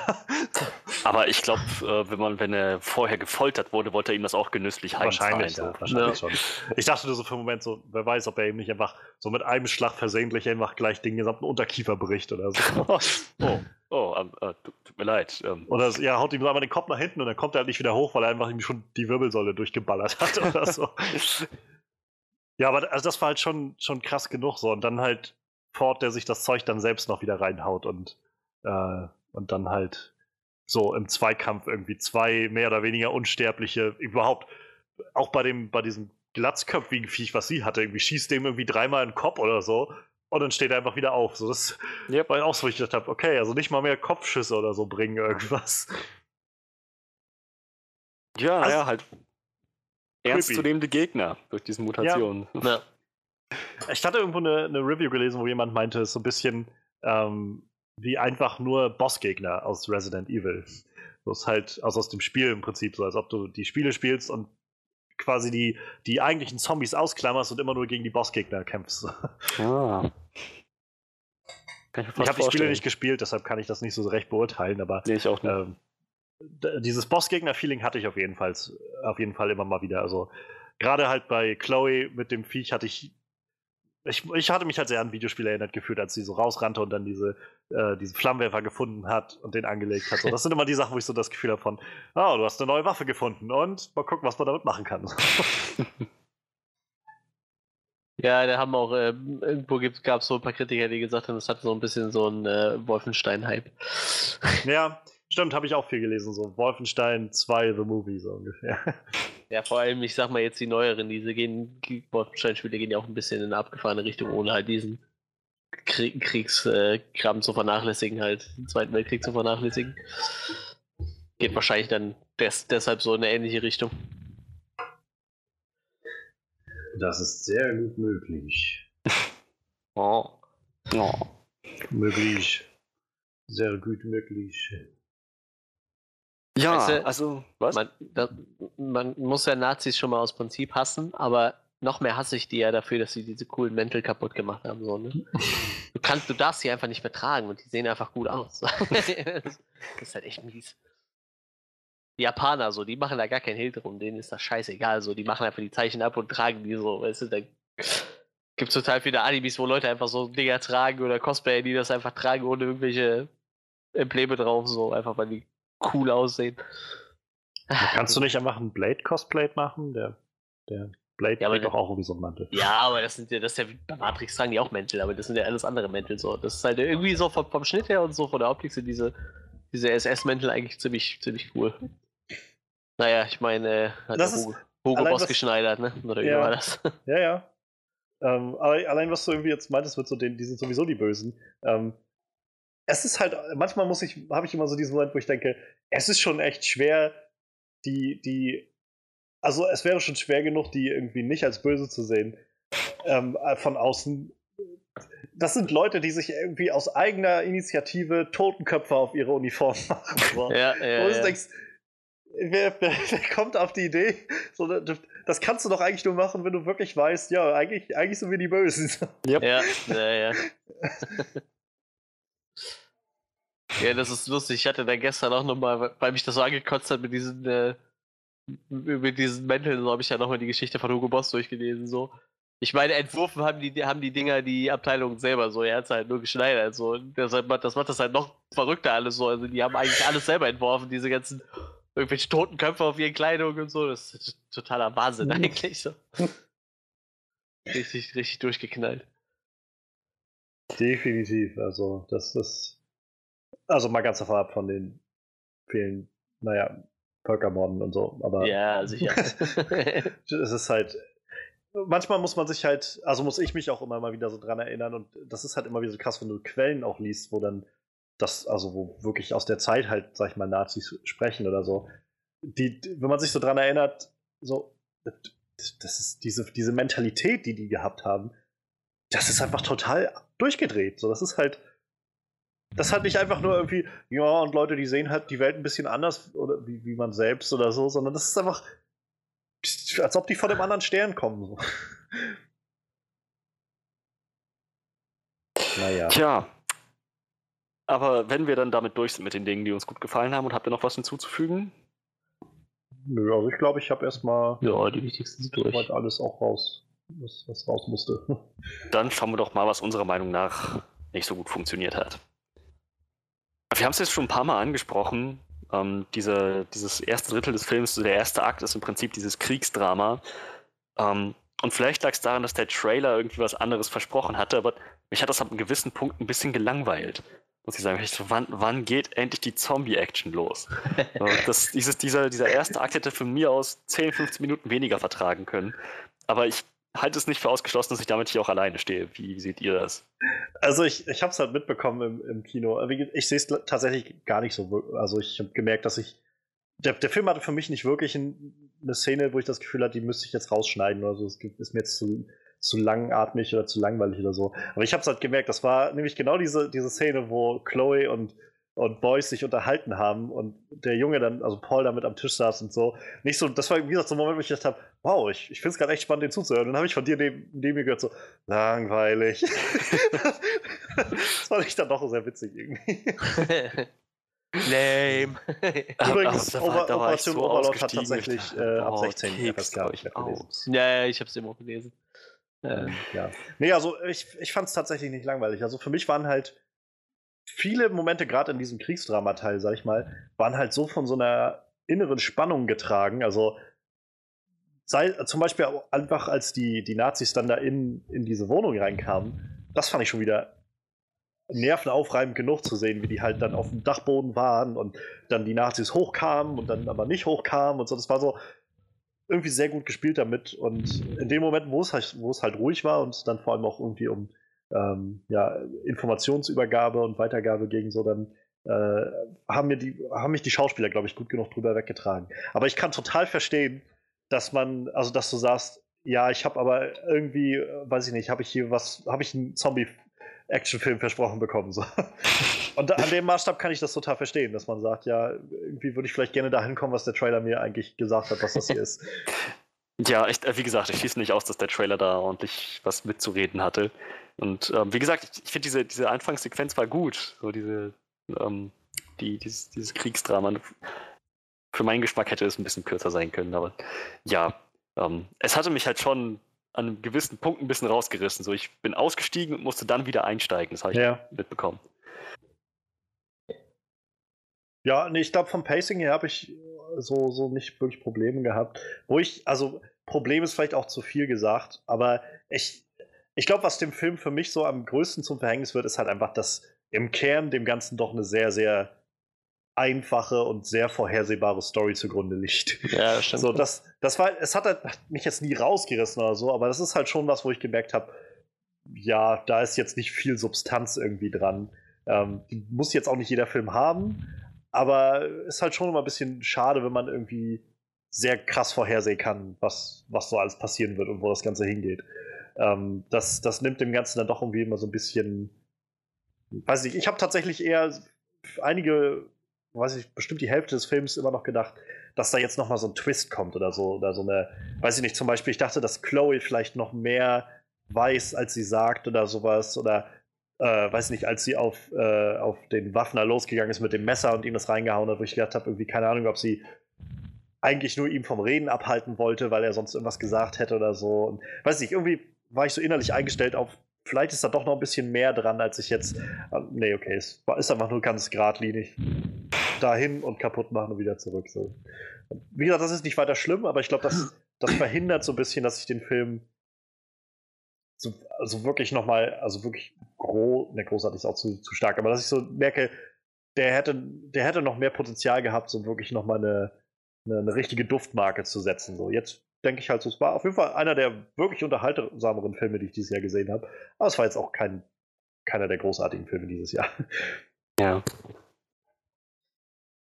Manuel, irgendwas auf deiner Seite?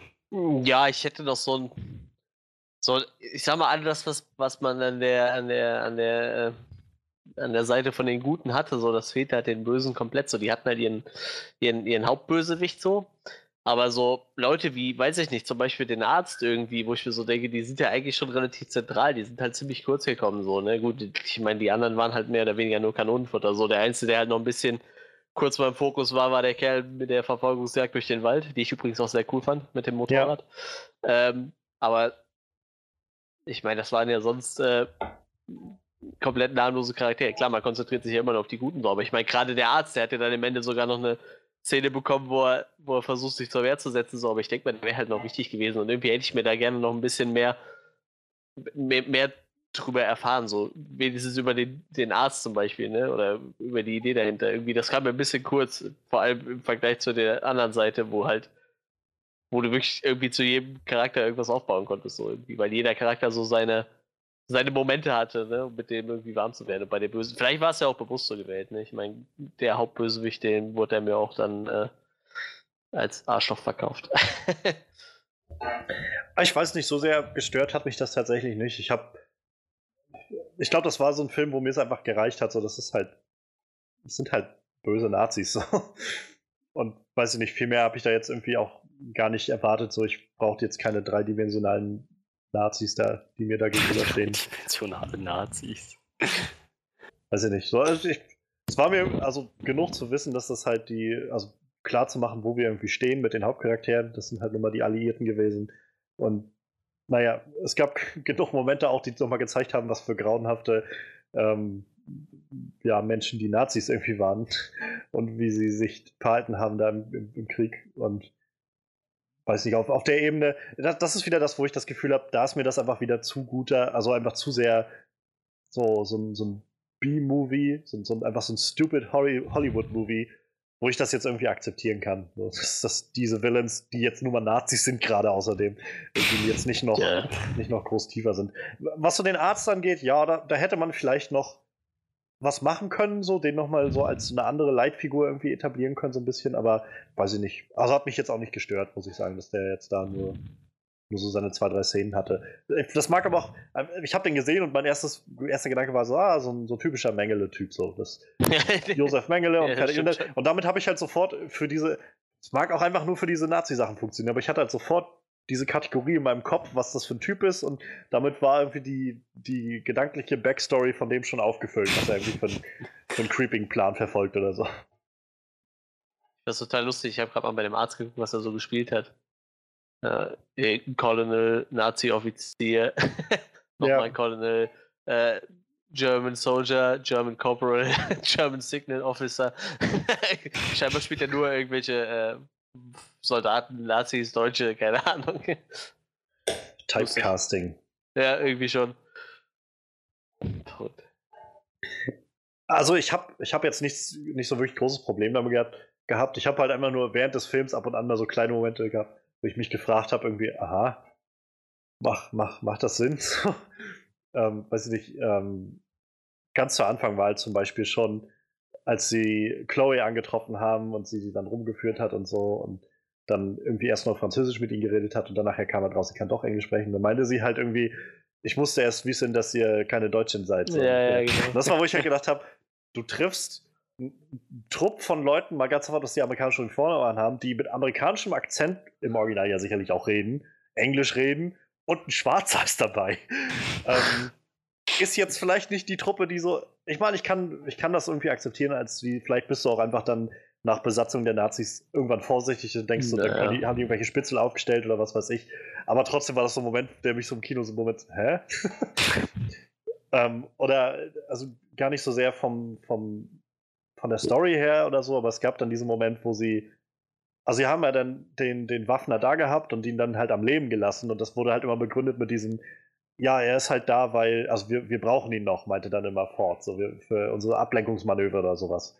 Letztendlich haben sie den Plan dann aber irgendwie auch weiter verworfen und so wurde halt nie aufgeklärt, warum er überhaupt da behalten wurde. Und so hatte ich jetzt halt schon stark das Gefühl, so dass das einfach nur, ja, wir müssen den jetzt, wir wollten gerne diese Szene haben, dass er halt vermöbelt wird und bei denen irgendwie in Gefangenschaft ist und so und diese Erniedrigung erfährt irgendwie von seinen, von diesen Feinden da äh, auf diesem Dachboden gefoltert zu werden, damit wir halt dieses Payoff haben am Schluss aber wir müssen ihn auch irgendwie wieder wegkriegen. Und äh, ja, sie wollen ihn einfach nicht töten, weil sie brauchen ihn noch. Aber das müssen wir jetzt auch nicht weiter ausführen. So, das, da, da schimmerte so leicht das Drehbuch für mich durch. Und das, das ist halt manchmal ein bisschen ungeschickt, finde ich. Jetzt wollte ich eben noch was sagen, jetzt muss ich wieder vergessen. Ah, ich, ich, ich hätte prinzipiell gerne mehr von diesem. Ja, von diesem, was haben sie gesagt? Teer? Nee, was haben sie gesagt, wo es herkommt? Ja, es Aus ist der Erde. Teer unter der Erde bei denen. Ja, irgendwie, das wurde halt so erwähnt, dann wurde es aber mehr oder weniger einfach nur so dargestellt, so, so gelassen halt, ne? So, ja, die ziehen sich da in so ein Zeug aus der Erde. Okay. Wa- Ich dachte so, was? Ich muss sagen, ich fand das eigentlich gut gemacht. Also mir hat das eigentlich gefallen, dass sie das nicht noch weiter begründet haben. Es wurde ja einfach nur so, so Visual Storytelling-mäßig dargestellt. Also das, was ich jetzt jedenfalls dem Film entnommen habe, ist halt, dass sie scheinbar diesen Teer haben, der so gewisse Fähigkeiten hat und den dann immer durch diese ja, nachge also weiß ich nicht, diese Säcke durchleiten, in denen halt diese Leute dann drin sind. Und äh, das, was da dann irgendwie scheinbar letztendlich rauskommt, können sie dann verwenden für ihr Serum. Und weiß ich nicht, also das hat mir jetzt erstmal gereicht dafür als, als Grundprämisse zu sagen, das wird scheinbar durch diese Leute gefiltert. Er sagt ja auch immer wieder, ähm, bloß die, das Blut dieser Leute oder sowas wird, äh, macht das, diesen Teer nutzbar, den sie nie genutzt haben oder was weiß ich. Und jetzt werden sie damit einen größeren Zweck erfüllen. So. Und ähm, das fand ich, weiß ich nicht, also fand ich creepy genug zur Vorstellung, das hätte ich jetzt nicht lieber, also nicht noch groß ergründet haben wollen, muss ich sagen. Das, Ja, aber ich weiß nicht, ich denke mir dann immer die ganze Zeit, wo, wo kommt das her? Wie sind die Nazis da drauf gekommen? So, da ist ja keiner, der sich so denkt, so, hey, ich glaube, da unter ja. dieser Kirche, da irgendwo, da liegt doch dieser Teer. Ich weiß nicht, mich interessiert das. Irgendwie hätte ich das gern gewusst. Das ist auch eher so ein. Meckern auf hohem Niveau, Also aber irgendwie. ich, ich musste halt denken an äh, A Cure for Wellness, wo die halt eigentlich ein ähnliches Konzept haben, wo es dann da, da ja darum geht, dass sie in diesem, äh, diesem dieser Burg irgendwie in der Schweiz sind, wo die da ihr, ihr, äh, ihre Reha-Klinik oder was weiß ich haben und dann irgendwie so währenddessen sich rausstellt, dass die da auch irgend, aus irgendeinem Grundwasserbrunnen, der da ist, irgendein besonderes Wasser rausziehen, was dann aber durch andere Leute immer erst einmal durchgefiltert werden muss oder irgendwas in der Art. Und da haben sie das halt alles irgendwie so mega sehr ausgebreitet und, und aufgeklärt und weiß ich nicht. äh, Vielleicht mit dem im Hinterkopf habe ich halt so gedacht, gefällt mir das eigentlich lieber, dass sie es gerade so stehen lassen und sich nicht noch in andere Logiklöcher oder sowas manövrieren, sondern einfach sagen, könnt ihr akzeptieren, dass hier halt einfach so ein, so ein Zeug im Boden ist, was das Ganze irgendwie, was dem so einen besonderen Touch gibt und die haben das halt rausgefunden. So. Und das war, so, so weit konnte ich dann doch gehen bei dem Film. Ja, ich muss sagen, das hat mich überhaupt nicht weiter gestört. Ich habe das halt irgendwie, das war Teil der Prämisse. Da dachte ich, gut, Ja. alles klar. Erledigt. wie gesagt, ich glaube, das ist halt einfach. Weißt, Wir haben ja nur öfter schon mal drüber geredet im Podcast, immer mal so, wenn, wenn so diese äh, Hollywood-Streifen rumkommen und äh, einige Blockbuster halt immer mal mehr oder, oder mal weiter auf die, auf die äh, Stupidity-Skala fallen als andere oder so. Und ich finde, das war, das war für mich so ein Film so in dem richtigen Maße halt einfach schon, schon dämlich an vielen Stellen, so einfach von der Grundprämisse, so ist es halt irgendwo schon ein bisschen dumb, Popcorn-Movie, aber halt nicht zu weit rausgelehnt, dass ich das Gefühl hatte, das reißt mich jetzt raus und das fällt mir schwer, das jetzt noch zu akzeptieren für die, für die Grundprämisse des Films.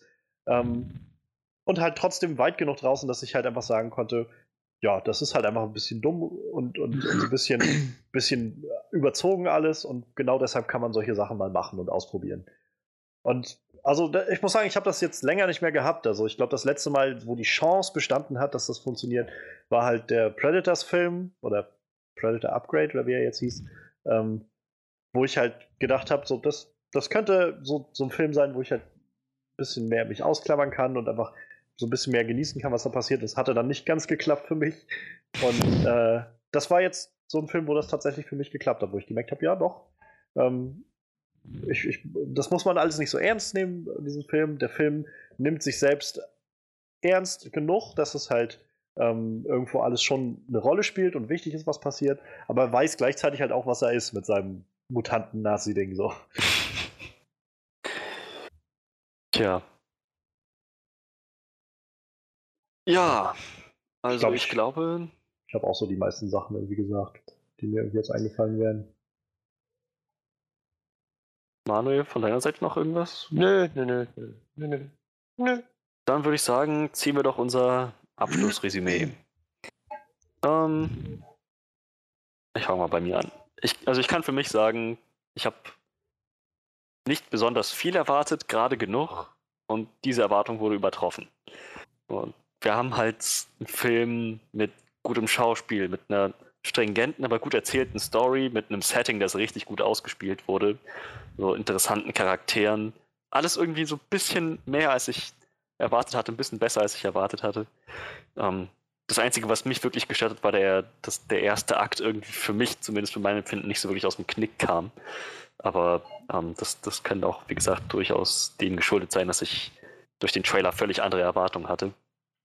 Ansonsten ist das ein wirklich cooler Film, cooler Action, gutem Soundtrack, wie gesagt, interessanten Charakteren. Und definitiv sein Geld wert. Ich bin froh, dass ich den im Kino gesehen habe, weil es macht schon was her, diesen ganzen Gore und diese Action auf einer großen Leinwand zu sehen und halt auch gerade in dieses Setting so mit eintauchen zu können, wenn du wirklich umgeben davon bist. Ähm, das hat was hergemacht. Also ich empfehle ihn definitiv weiter. Und ja, wo bin ich letzten Endes? Ich, ich denke, ja, die, die Story war halt sehr stringent und vorhersehbar. Irgendwie, naja, ich denke, ich bin bei siebeneinhalb von zehn. Ja. Ich habe keine Stimme mehr. Wird Zeit, dass wir fertig werden.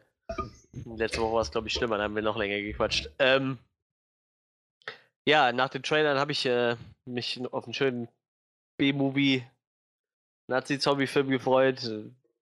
Ich, wie gesagt, ich habe mich gefreut. Klar, das Thema ist, wurde zwar schon öfter behandelt in diversen Filmen, aber ich meine, das heißt ja nicht, dass der Film schlecht wird. Äh, ich habe mir auch sieben Saw-Teile angeguckt, so. Dann kann man sich auch ein paar Filme mit Nazi-Zombies angucken.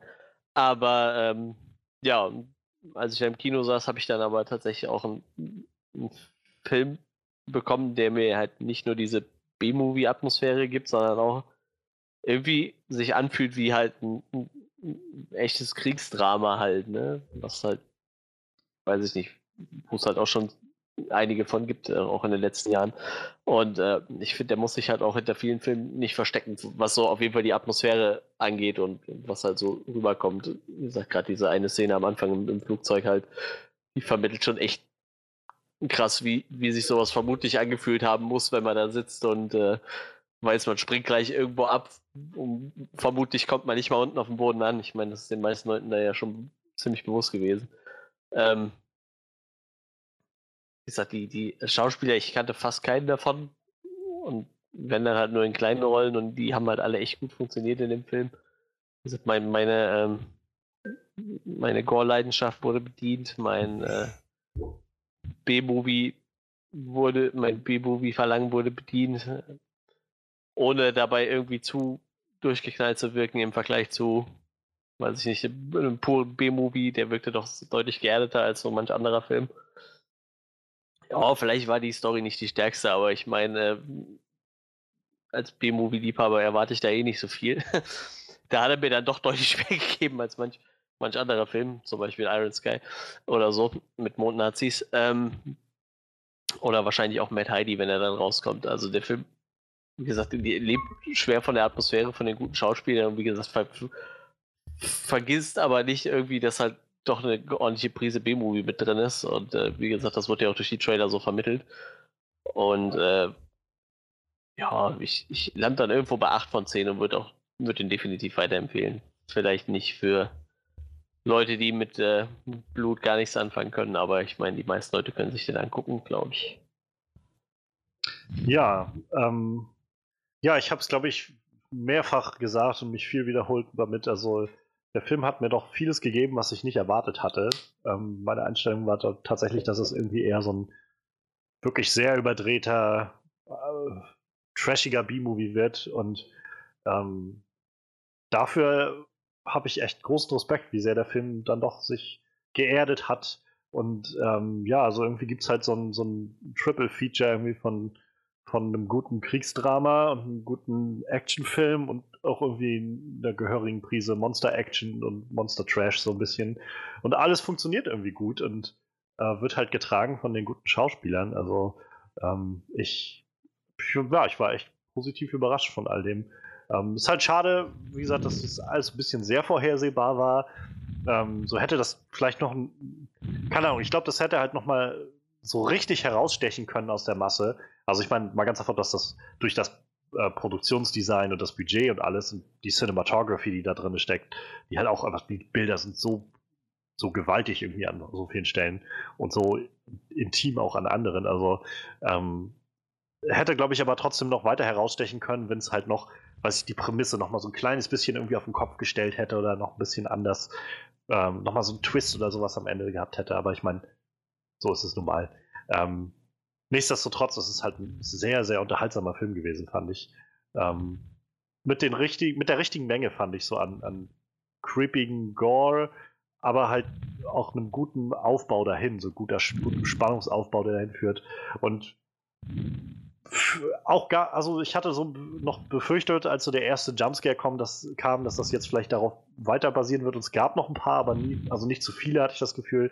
Ähm, es war dann doch wirklich viel mehr einfach die Atmosphäre und die Bilder, die halt das, äh, diesen creepigen Ton gegeben haben. Und das war äh, ja sehr, sehr effektiv. Also ich, äh, ja, ich freue mich auf jeden Fall darauf, was der Julius Avery, nachdem irgendwie immer J.J. Abrams einfach genannt wird, also der und J.J. Abrams neuestes Machwerk. So, ich möchte ich einfach den, den Regisseur nochmal hervorheben. Julius Avery. ähm, ich bin gespannt, was der als nächstes macht, weil ich glaube, ähm, also ich werde mir, wenn ich die Möglichkeit habe, auch den Son of a Gun noch angucken, den er vorher schon hatte, den Film. Und ja, ich bin gespannt, was er als nächstes macht, weil ich glaube, das könnte eine ziemlich interessante Sache werden. Ähm, ja. Ja, also ich glaube, der Film landet jetzt letztendlich so auf irgendwo in einem guten Mittelfeld bei den Filmen, die ich dieses Jahr gesehen habe und wandert auch so irgendwo in die Mittelfeldliste von Filmen, die ich mir vielleicht sogar auf DVD holen möchte irgendwann. Einfach, ich glaube, der ist unterhaltsam, sich den auch immer nochmal anzugucken. Ähm, ich bin dann bei ja, bei sieben, äh, siebeneinhalb von zehn auch. Dann, äh, ja, denke ich, sollten, also bin ich gespannt, was andere Leute noch sagen, weil, weil äh, ich glaube, das ist so ein Film, ähm, wo, wo, ich kann mir vorstellen, dass vielleicht einige Leute das auch ein bisschen zu, zu seltsam finden irgendwie. Ja, bis, bis, bis, jetzt schlägt er sich bei Box Office Mojo mal noch nicht so gut, ne? Also. Ja, aber ich meine, es ist halt auch das R-Rating, ne? Das muss man halt ja, dazu sagen. So, wenn du so ein Film R-Rating hast, dann wird es halt schon mal schwer, gerade in Amerika halt dann die Leute da reinzuholen. Ah, dafür hat er dann aber noch ein relativ hohes Budget mit 38 Millionen. Ne? Er liegt jetzt naja. bei 20. Gut, er ist ja jetzt erst ein paar vier Tage draußen oder was. Ne? Also, Und er hat halt auch starke Konkurrenz, muss man dazu sagen. Also der, der Grinch-Film ist jetzt gerade rausgekommen, dieser animierte Grinch-Film. Der ist wohl ziemlich erfolgreich gewesen jetzt das erste Wochenende und Bohemian Rhapsody läuft halt auch immer noch ja, sehr erfolgreich gerade. Also ja, also ich hoffe, dass er noch ein bisschen halt wenigstens seine Kosten wieder reinspielt. So, ich brauche kein Sequel davon lass den bitte einfach nee, so stehen. Nee, ja, ja. So, und dann, dann ist gut. Und ich weiß nicht, also mich, mich freut das einfach, dass das ein Film war, der, wenn bei weitem, also auch kein perfekter Film ist oder so, er hat da trotzdem, finde ich, eine sehr individuelle Note irgendwie und das, das gefällt mir gerade sehr. Ja. Tja, da habt ihr es. Das sind unsere Meinungen zu Operation Overlord. Lasst uns aber gerne wissen, wenn euch der Film auch gefallen hat, wenn er euch nicht gefallen hat, wenn ihr findet, dass wir wichtige Aspekte vergessen haben in unserer Hast. Ähm, schreibt es uns gerne in die Kommentare. Ihr findet uns auf iTunes, ihr findet uns auf Soundcloud, auf unserer Facebook-Seite, auf unserer Homepage onscreenreview.de. Ihr findet Johannes auf Twitter, Manuel auf Instagram. Mhm. Und habe ich was ausgelassen? Ich glaube nicht. Nein, ich glaube auch nicht. Glaube auch nicht. Gut, alle Links findet ihr entsprechend in der Beschreibung von dem Track. Heißt, wir hören uns dann hoffentlich beim nächsten Mal wieder. Bleibt uns wohlgesonnen und bis dann.